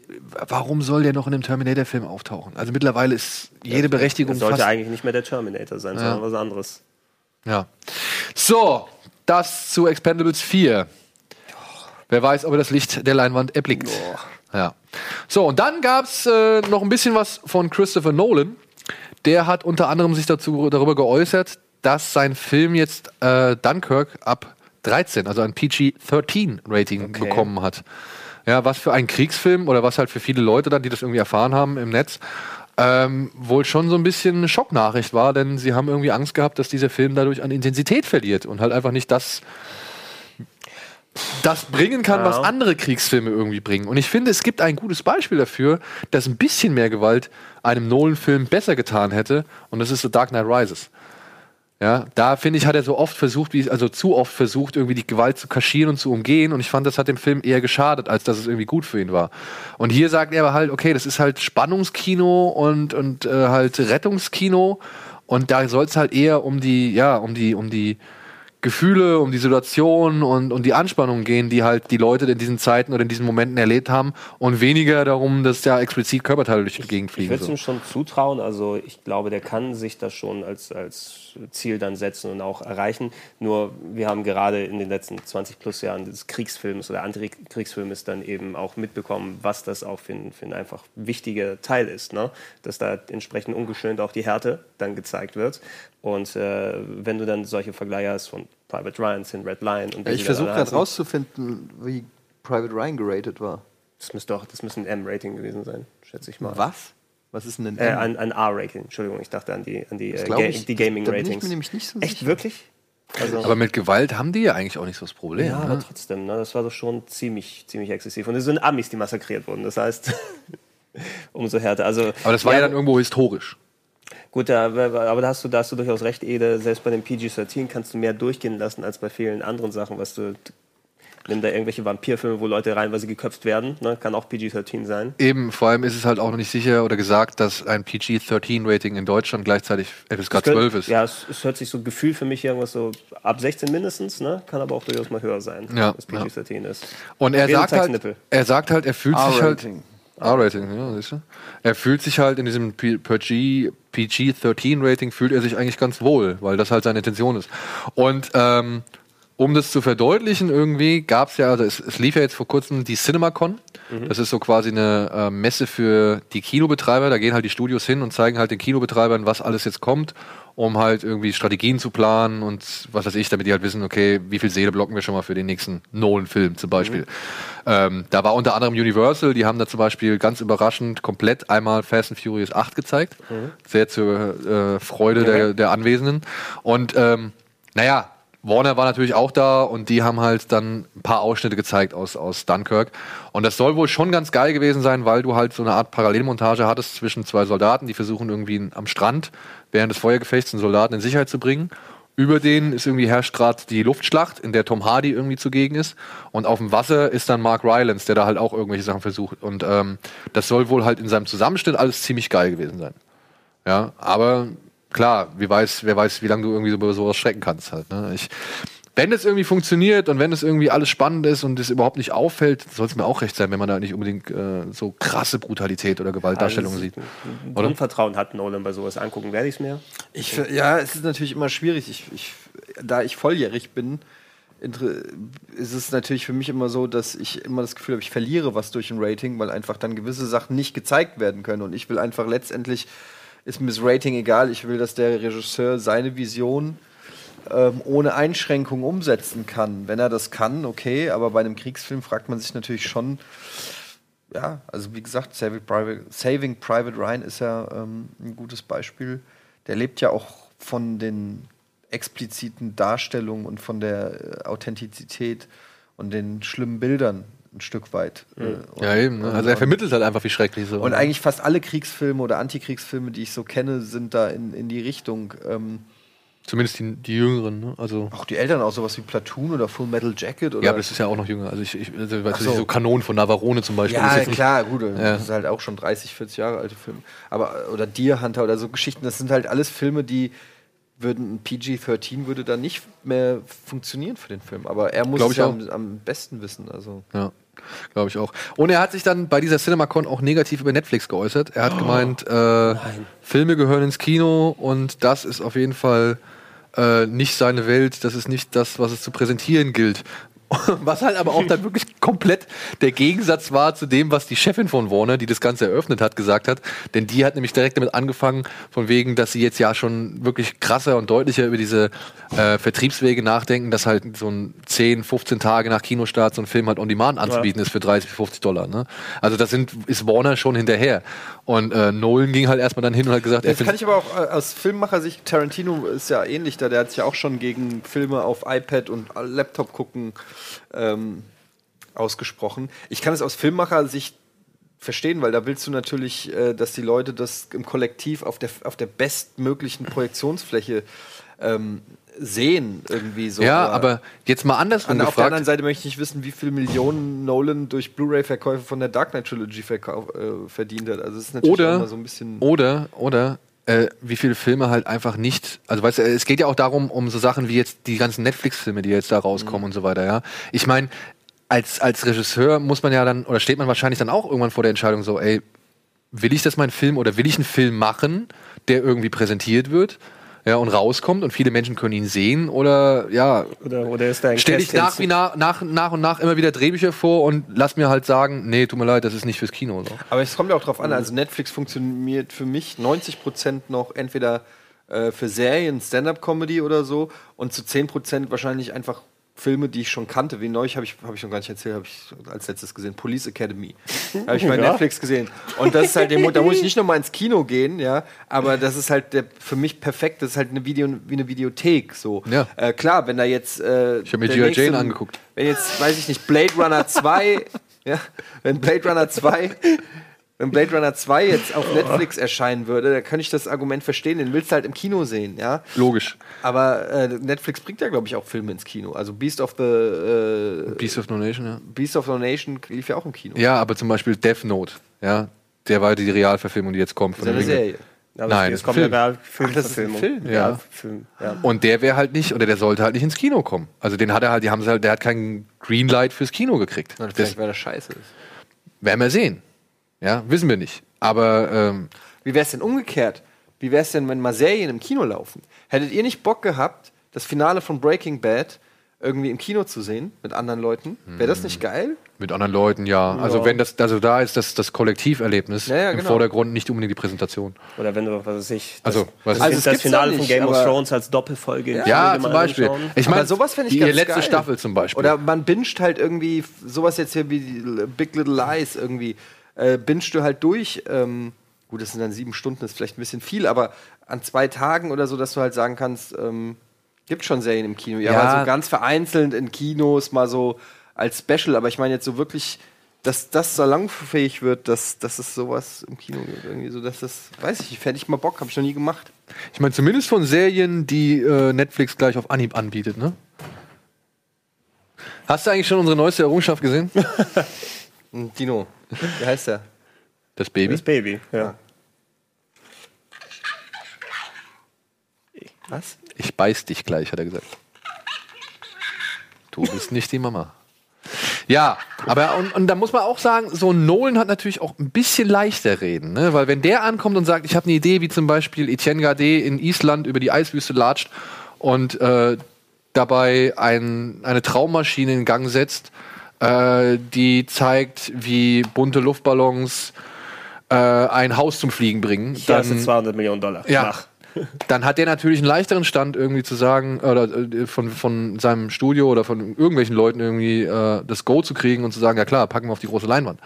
Ja, aber jetzt halt so ein paar andere Leute. Es, es, es wird sich über kurz oder lang sowieso alles wandeln. Also ich glaube auch äh, an der Stelle von dem Nolan, ich hätte wenig Bock, dass zehn Tage nach Kinoausstrahlung, dass mein Film dann einfach bei Netflix ein kleines Kästchen, sowas zwischen ähm, Direct-to-DVD, Adam Sender-Produktionen eingequetscht ist. Ne? Das ist natürlich auch ein bisschen schade, ja, verstehe ich auch, aber ich glaube, es ist für so ein, für Filmmacher ist es dann wirklich irgendwo so ein bisschen zweischneidiges Schwert. Was mache ich? Ja, werden meine Filme jetzt irgendwie sichtbar für Menschen oder verdümpeln die halt schon in der Produktionsphase oder in der Entstehungsphase? Wobei man auch sagen müsste, wenn einem Netflix mehr Freiheiten zur Umsetzung gibt. Ne? Also so ohne Netflix wäre sowas wie House of Cards nicht möglich gewesen, ne? wo die auch sau viel Geld reingebuttert haben. Ja, und wenn dann halt Filme rauskommen, die halt, wo man manche Leute auch einfach mal machen lässt, ja, die sich halt nicht irgendwelchen großen ähm, Blockbuster- oder Leinwandformeln irgendwie anpassen, ja, dann bin ich da jetzt auch nicht irgendwie abgeneigt zu. Ja? Also klar, Kino ist natürlich echt immer schön, aber manche Filme schafft es halt einfach nicht auf die Leinwand. Und die sind trotzdem gut. Lucky Number Lemon zum Beispiel. Mhm. Zum Beispiel. Zum Beispiel. Ja. So, Gregor, ich glaube, du musst jetzt los. Wir Ich machen jetzt einfach noch eine kleine Werbung. abmachen. Und äh, dann danke ich dir schon mal fürs dabei sein. Dankeschön. Und wir sehen uns hoffentlich demnächst wieder. Ja. Und wir sehen uns hoffentlich nach der Werbung. Bis gleich. Mach doch deinen Spruch, Ede. Yeah.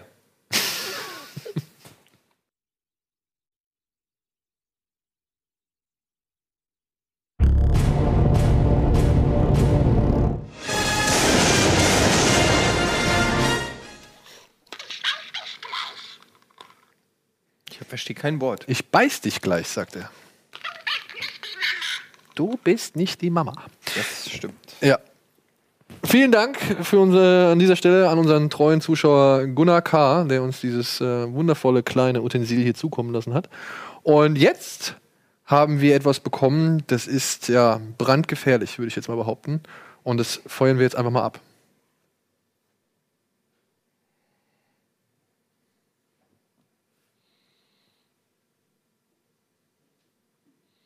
Das kann man ja gar nicht erkennen, ne?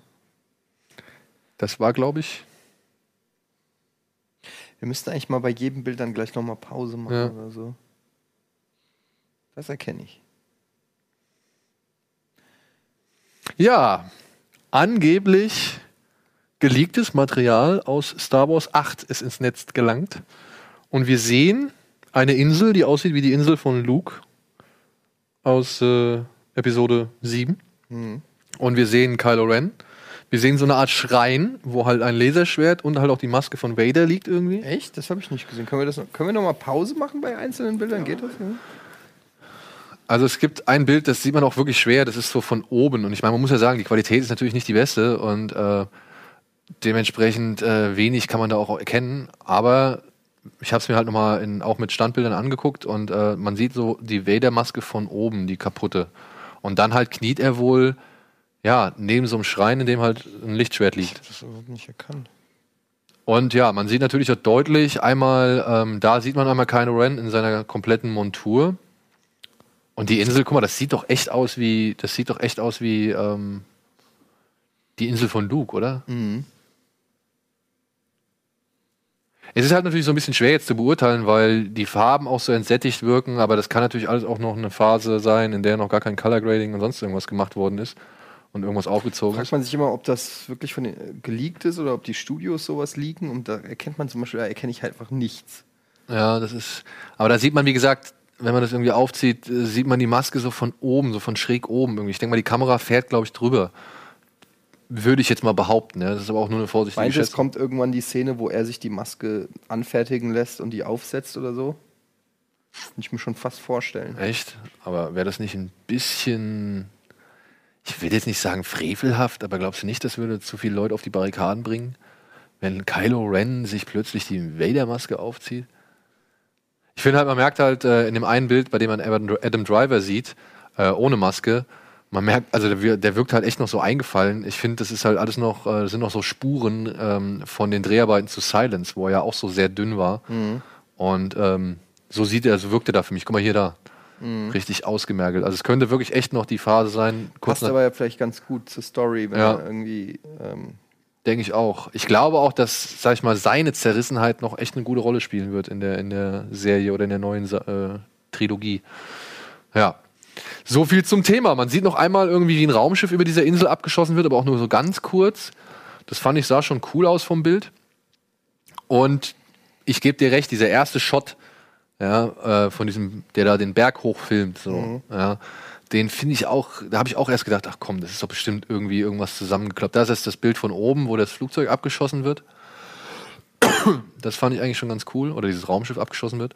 Aber direkt das erste Bild, womit dieser Clip anfängt, wenn dann halt, äh, die- wenn, wenn's, wenn die Kamera so diesen Berg hochschießt, so, da gebe ich ja genau das da. Da gebe ich dir recht. Da habe ich auch im ersten Moment gedacht, ach komm, das ist doch bestimmt irgendwie ein Computerspiel oder irgendwie Mhm. aus einem anderen Film genommen oder so. Es wirkte nicht wirklich ähm, echt, möchte ich jetzt mal sagen. Aber ich bin gespannt. Ich aber dann müsste doch auch langsam mal die Teaser-Phase losgehen irgendwie. Also der kommt ja schon. Ich denke mal, das raus. wird. Ähm, Weißt du noch, wie das war? Das war, glaube ich, bei der, bei dieser. Die haben ja immer ihre Star Wars Con. Ich weiß nicht genau, wie die heißt, aber ähm, die ist jetzt auch bald. Und ähm, ich glaube, da April, Mai. Ich kann mir vorstellen, dass äh, hier am 4. Mai wieder irgendwie ähm, bestimmt die eine oder andere Star Wars Celebration. Star Wars Celebration. 13. bis 16. April. Ja, siehst du? Dann könnte es sein, dass wir da schon. Das nächste Woche. Nächste Woche. Nächste Woche Donnerstag. Werden wir wahrscheinlich wieder. Ah, werden wir zu spät sein, ja. Shit, ey. Also zu früh dran sein, sagen wir es so. Also wir werden früher aufzeichnen, als die, als die Ausstrahlung davon wahrscheinlich stattfindet. Was ein bisschen schade ist, aber gut. Aber ich denke mal, da wird es die ersten Informationen, Bilder und vielleicht sogar auch schon Trailer-Bilder. Mit Mark Hamill, Warwick Davis, Peter Mayhew, Billy D. Williams, Hayden Christensen, Kathleen Kennedy, Dave Filoni, Ian McDermott und Antonio Daniels. Werden alle vor Ort sein. Das spricht schon mal für sich. Aber Hayden Christensen, warum? Weil es halt die Star Wars Convention ist. Ah, okay. Das mag Sinn ergeben. Ja, aber wir haben noch ein paar andere Trailer und äh, die wollen wir uns auch noch mal anschauen jetzt hier. Alvin, überrasch uns mal. Was haben wir hier? Hm. Haben wir den noch nicht gezeigt? Nein, haben wir noch nicht. Jetzt zeigen wir ihn endlich. Und es ist ja wirklich eine ziemlich, ähm, ziemlich gute 1 zu 1 Entsprechung zu dem Originalfilm, ne? Also es gibt so einen so einen, äh, Clip auf YouTube, wo man, wo sie quasi das Original mit den Bildern aus dem neuen Trailer quasi ähm, Das finde ich, ist fast schon Slapstick. entgegengestellt haben. Weißt du, wo ich jetzt schon ein bisschen Schiss habe? Ich finde das eigentlich ganz cool, wie, der, wie das Schiffchen da lang fährt und so weiter. Aber hier habe ich so ein bisschen Angst, ähm, wenn er da jetzt gleich hochkommt, beziehungsweise wie es in Szene gesetzt worden ist. So, bumm. Irgendwie, das ist schon wieder so ein Tick zu offensiv. Ich muss ja sagen, ich habe mir den jetzt so oft schon angeguckt, den Trailer. Und Hat ja Rekorde gebrochen, ne? wir haben ja- 190 Millionen irgendwie Ja. in, innerhalb der ersten 24 Stunden. Womit jetzt schon klar ist, dass der Film auf jeden Fall ein Kassenschlager wird. Ähm, ich muss ja sagen, ich bin ja großer Fan von, von dem Vorgänger, also von dem TV-Film. Ähm, und ich finde Pennywise, den Tim Curry Pennywise, ich finde den so gut, obwohl der eigentlich, ich kann es gar nicht so erklären, der hat einfach so was an sich. Der hat auch die Augen von Tim Curry, die immer so leicht tränig sind und irgendwie, ich finde den so scary. Ich finde den fast gruseliger als den jetzigen. Ja. Aber ich kann es gar nicht, der sieht natürlich objektiv gesehen, sieht der jetzt mit Narben und weiß ich nicht, fieser aus, aber der hat halt so eine subtile Böshaftigkeit, der,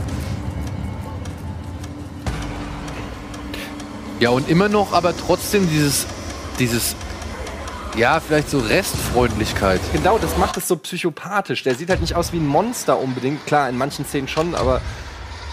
Aber. Der funktioniert halt deshalb so gut, weil er halt so. Der ist halt eher unheimlich. Ach, ich kann es auch nicht so gut erklären. Ich, ich bin mal gespannt. Hier, die Szene hat mich auch ein bisschen abgeschreckt. Ich hoffe, sie wird im finalen Film nicht so geschnitten sein, wie sie jetzt hier ist. Weil gerade das mit den Haaren. Das weiß ich nicht. Also, das ist wieder, das hat so einen, so einen typischen modernen Jumpscare-Shock-Value, so, ja. Also, beziehungsweise, das. Ich meine, man kennt, ich kenne von dem Mann bisher halt auch nur diesen Mama. Und ich fand, da hat er halt nicht gut mit seinen, mit seinen den mochte Vieh- ich nicht, Mama. ja, da hat er halt einfach auch nicht gut mit, dem, mit seiner Bedrohung quasi gehaushaltet. So. Die hat er viel zu früh offenbart und dann war dann auch viel zu CGI gestützt irgendwie. Und das fand ich einfach, das wirkte zu sehr wie so ein moderner Film. Und da ist mir halt auch mal aufgefallen, ich fand es eigentlich gar nicht mal so schlecht im Nachhinein, zumindest bei, den, bei der Kinderepisode, dass das eben so einen eher cleanen TV-Look hat. Hier ist es ja alles schon wieder so richtig schön filigran und durchgezeichnet und so düster und absichtlich düster gemacht und so. Man merkt, es ist halt ein Hollywood-Film, ein neuer. Und man, bei dem anderen merkt man halt irgendwie das, dieses TV-Image. Aber ich fand diese TV-Bilder, diese klaren, nüchternen TV-Bilder, fand ich eigentlich gar nicht so verkehrt. Zumindest was die Kindergeschichte angeht. Weißt du, wie lang der, ich versuche gerade rauszufinden, wie lang der geht. Der neue? Ja. Naja, anhand der Bilder, die man jetzt so bisher gesehen hat und wo ja auch wirklich echt nur die Kinder thematisiert werden, hoffe ich jetzt doch wirklich stark, dass sie es genauso machen wie bei dem Zweiteiler, bei dem TV. ja drei Stunden. Ja, dass sie halt äh, sich erstmal in dem ersten Film nur auf die Kinder konzentrieren, dann gibt es einen riesengroßen Cliffhanger und dann wird hoffentlich dann irgendwann der zweite kommen. Weil ich finde auch nichts äh, auf IMDb gerade zum. Also ich habe irgendwo mehrfach gelesen, dass es wohl abhängig ist vom Erfolg des, äh, des ersten Films, wie es mit dem zweiten weitergeht. Aber ich kann mir schon vorstellen, dass es gerade nach den äh, Klickzahlen jetzt des Trailers Ah, es sollen zwei Filme werden. ist wohl angedacht. Beziehungsweise ich kann mir jetzt nicht vorstellen, dass da jetzt noch die Erwachsenengeschichte hintersteckt so. Ja, der erste Trailer, ich meine, der ist ja schon relativ lang, er konzentriert sich nur auf die Kinder. Und ich kann mir schon vorstellen, dass sie es genau wie im, im, im Dings machen, im, im Fernsehen, dass sie halt wirklich erst die Geschichte der Kinder zeigen und dann die Geschichte der Erwachsenen. Vielleicht am Anfang noch wie im. im Also hier steht auf IMDb, es wird zwei Teile geben. Siehst du? Dann. The two movies will have a combined budget of 35 Million. Das ist aber halt auch nicht viel, ne? Für zwei Filme. Ja, vor das ist allem. ja fast schon Indie. Vor allem der Showdown, ne? Der wird es dann ja auch wieder richten. Also, da sollte man schon ein bisschen Geld in die Hand nehmen, um das irgendwie verdeutlichen zu können. Und wir werden uns wahrscheinlich sowieso auch äh, jetzt auch bei dieser Version von der. Also Teil 2 ist wohl noch nicht approved, aber geplant oder so. Ist genau, das komisch. hängt ein bisschen, also wie gesagt, das, ich habe gelesen, dass es halt abhängt vom Erfolg des ersten, wie halt mit dem zweiten Teil verfahren wird. Aber ich kann mir nicht vorstellen, dass der, dass der erste Film zu wenig Geld generiert, um äh, einen zweiten Teil nicht Nee, ich möglich glaub, zu machen. Der hat schon einen Hype ausgelöst. Ja. Ich glaube, der wird Glaube ich auch. erfolgreich. Ich bin gespannt. Das Einzige, was mir bisher an dem neuen Pennywise wirklich nicht so, also so wirklich nicht gefällt oder wo ich wirklich skeptisch bin, ich finde so, was ich bisher gesehen habe von, der, von dem Aussehen her, finde ich den eigentlich auch ganz cool. Aber ich, das Kostüm finde ich irgendwie ein bisschen lächerlich. Also klar, das von Tim Curry war jetzt auch nicht irgendwie Offenbarung oder sonst irgendwas, aber das wirkte halt, um als richtiger Clown durchzugehen, noch irgendwie glaubhaft. Der neue hat jetzt so eine komische, weiß ich nicht, so eine kurze Pumphose irgendwie. Und dann halt darunter irgendwie eine. Strumpfhose. Und das finde ich irgendwie, ah, da kann ich mich noch nicht so mit anfreunden. Ja. Obwohl ich wirklich guter Dinge bin anhand des Trailers, ja. Also das sieht schon alles sehr fein aus. Ich hoffe halt, dass ähm, er nicht zu modern, auf zu modernen Gruselfilm gemacht wird. Oh Mann, ich gucke mir gerade hier Fotos von Tim Curry an. It, Tim Curry eingeben bei Google und ich finde den immer noch so gruselig, ey. Ja, der ist schon, also er hat auf jeden Fall eine Präsenz geschaffen und die wird schwer zu knacken. Ich wünsche dem jungen Mann, der jetzt quasi die, äh, neue, den neuen Pennywise spielt, äh, wünsche ich auf jeden Fall viel Erfolg. Ja, haben wir noch einen Trailer? Was kommt jetzt? Red Band oder was?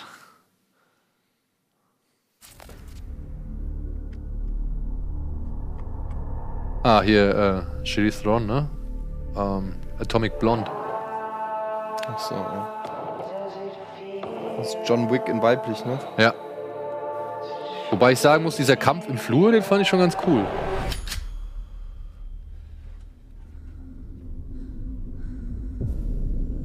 Er wurde auch auf dem hier SXSW Festival, glaube ich, schon gezeigt. South by Southwest. Und ähm, kam dort eigentlich mit ganz guten Resonanzen zurück.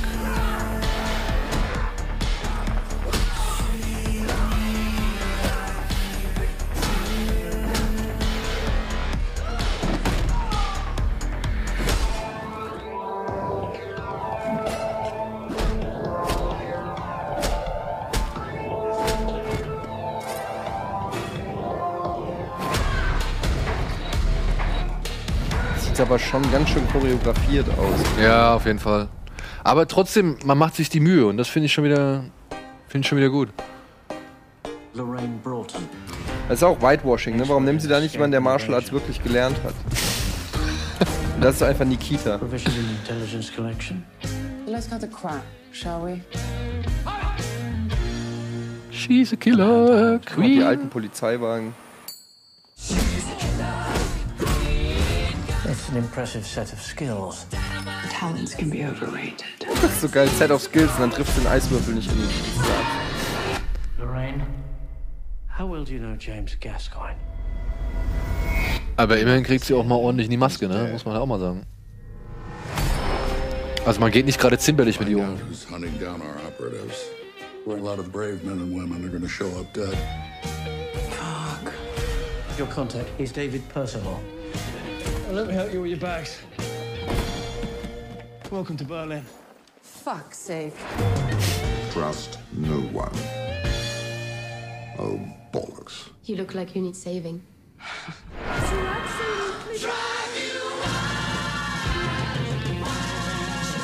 Okay. Sold. So you made contact with the French operative? Obviously.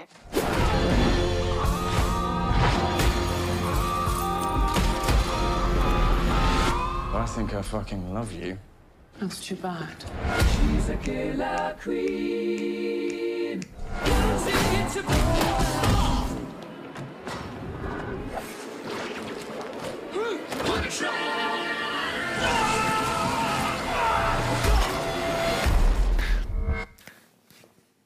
Es gab bei uns im Forum zum Beispiel viele Leute, die sich halt über die Actionsequenzen oder gerade die Choreografien ein bisschen ausgelassen haben und sagten so, das sieht irgendwie alles nicht so gut aus.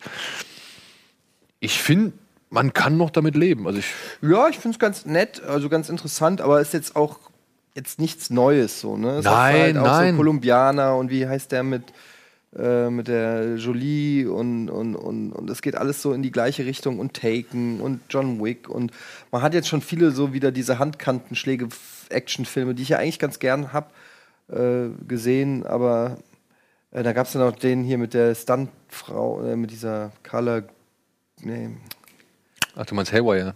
Haywire, genau und so. Ja, ähm, ja, Steht und fällt halt mit der Figur, ne? gucke ich mir in der Pressevorführung an und sage euch dann, wie er war. Ein noch, komm, ein noch, oder? Ein geht noch? Einer geht noch? Oder haut uns Gunnar dann die Rübe weg? Nein. Einer geht noch. Oh, ist das jetzt der Hakenkreuz-Einhorn-Film? It's so unfamiliar Nein. I haven't been here 100 years probably.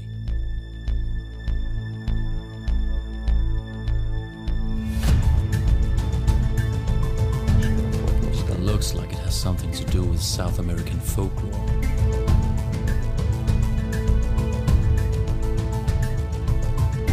I found connection ah. the dead. Seems weird, like some way of celebration. Das ist ein Film, der wurde mir über YouTube, äh, äh YouTube, über Twitter schon ein, zwei Mal nahegelegt. Der heißt irgendwie Rise und ist von zwei Hamburger oder von ein paar Jungs aus Hamburg hier. Ach was. Ja. Da soll ich mal vorbeikommen.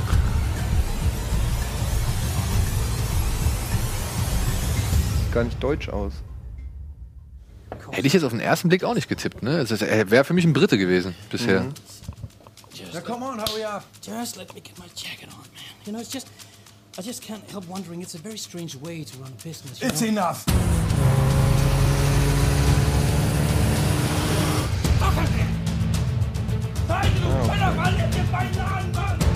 Wie heißt der? Was? Rise, glaube ich. Ach, das war der, wo ich mitspielen sollte. Ja? Ja, wo ich einen Barkeeper spielen sollte. Dem Totenkopf. Ja, Etienne. Chance verpasst, Da haben die Jungs gefragt, ob ich da mitspielen soll in dem Film. Haben sie eine Rolle gehabt für mich äh, als Barkeeper. Der, glaube ich, auch einem aufs Maul haut. Das hast du abgelehnt. Ich hatte keine Zeit. Ich habe äh, auch mich zu spät drum gekümmert, ehrlich gesagt. Ah. Low Budget mit ein bisschen Ekel. Ich bin nicht uninteressiert. Liebe Leute, Allein liebe deshalb, äh, weil ich da hätte mitspielen Ja, können, zum Beispiel. muss ich mir den angucken. liebe Macher, wenn ihr wollt, ihr seid herzlich eingeladen. Kommt gern vorbei, meldet euch bei uns, ihr wisst ja, äh, an welcher Adresse. Und ansonsten, Ich kann ja nochmal die Mail checken und die nochmal fragen, die Jungs. genau. In diesem Sinne sind wir auch am Ende angelangt. Danke, Eddie. Danke, Schröder. Ja. Und ja, vielen Dank da draußen fürs Zuschauen. Ansonsten, jetzt geht's weiter mit Wir müssen reden und äh, euch hoffentlich viel Spaß im Kino oder mit irgendwelchen Serien. Big Little Lies zum Beispiel. Und ansonsten sehen wir uns spätestens nächsten Dienstag bei Baderwitsch wieder. Bis dahin. Tschüss. Yeah.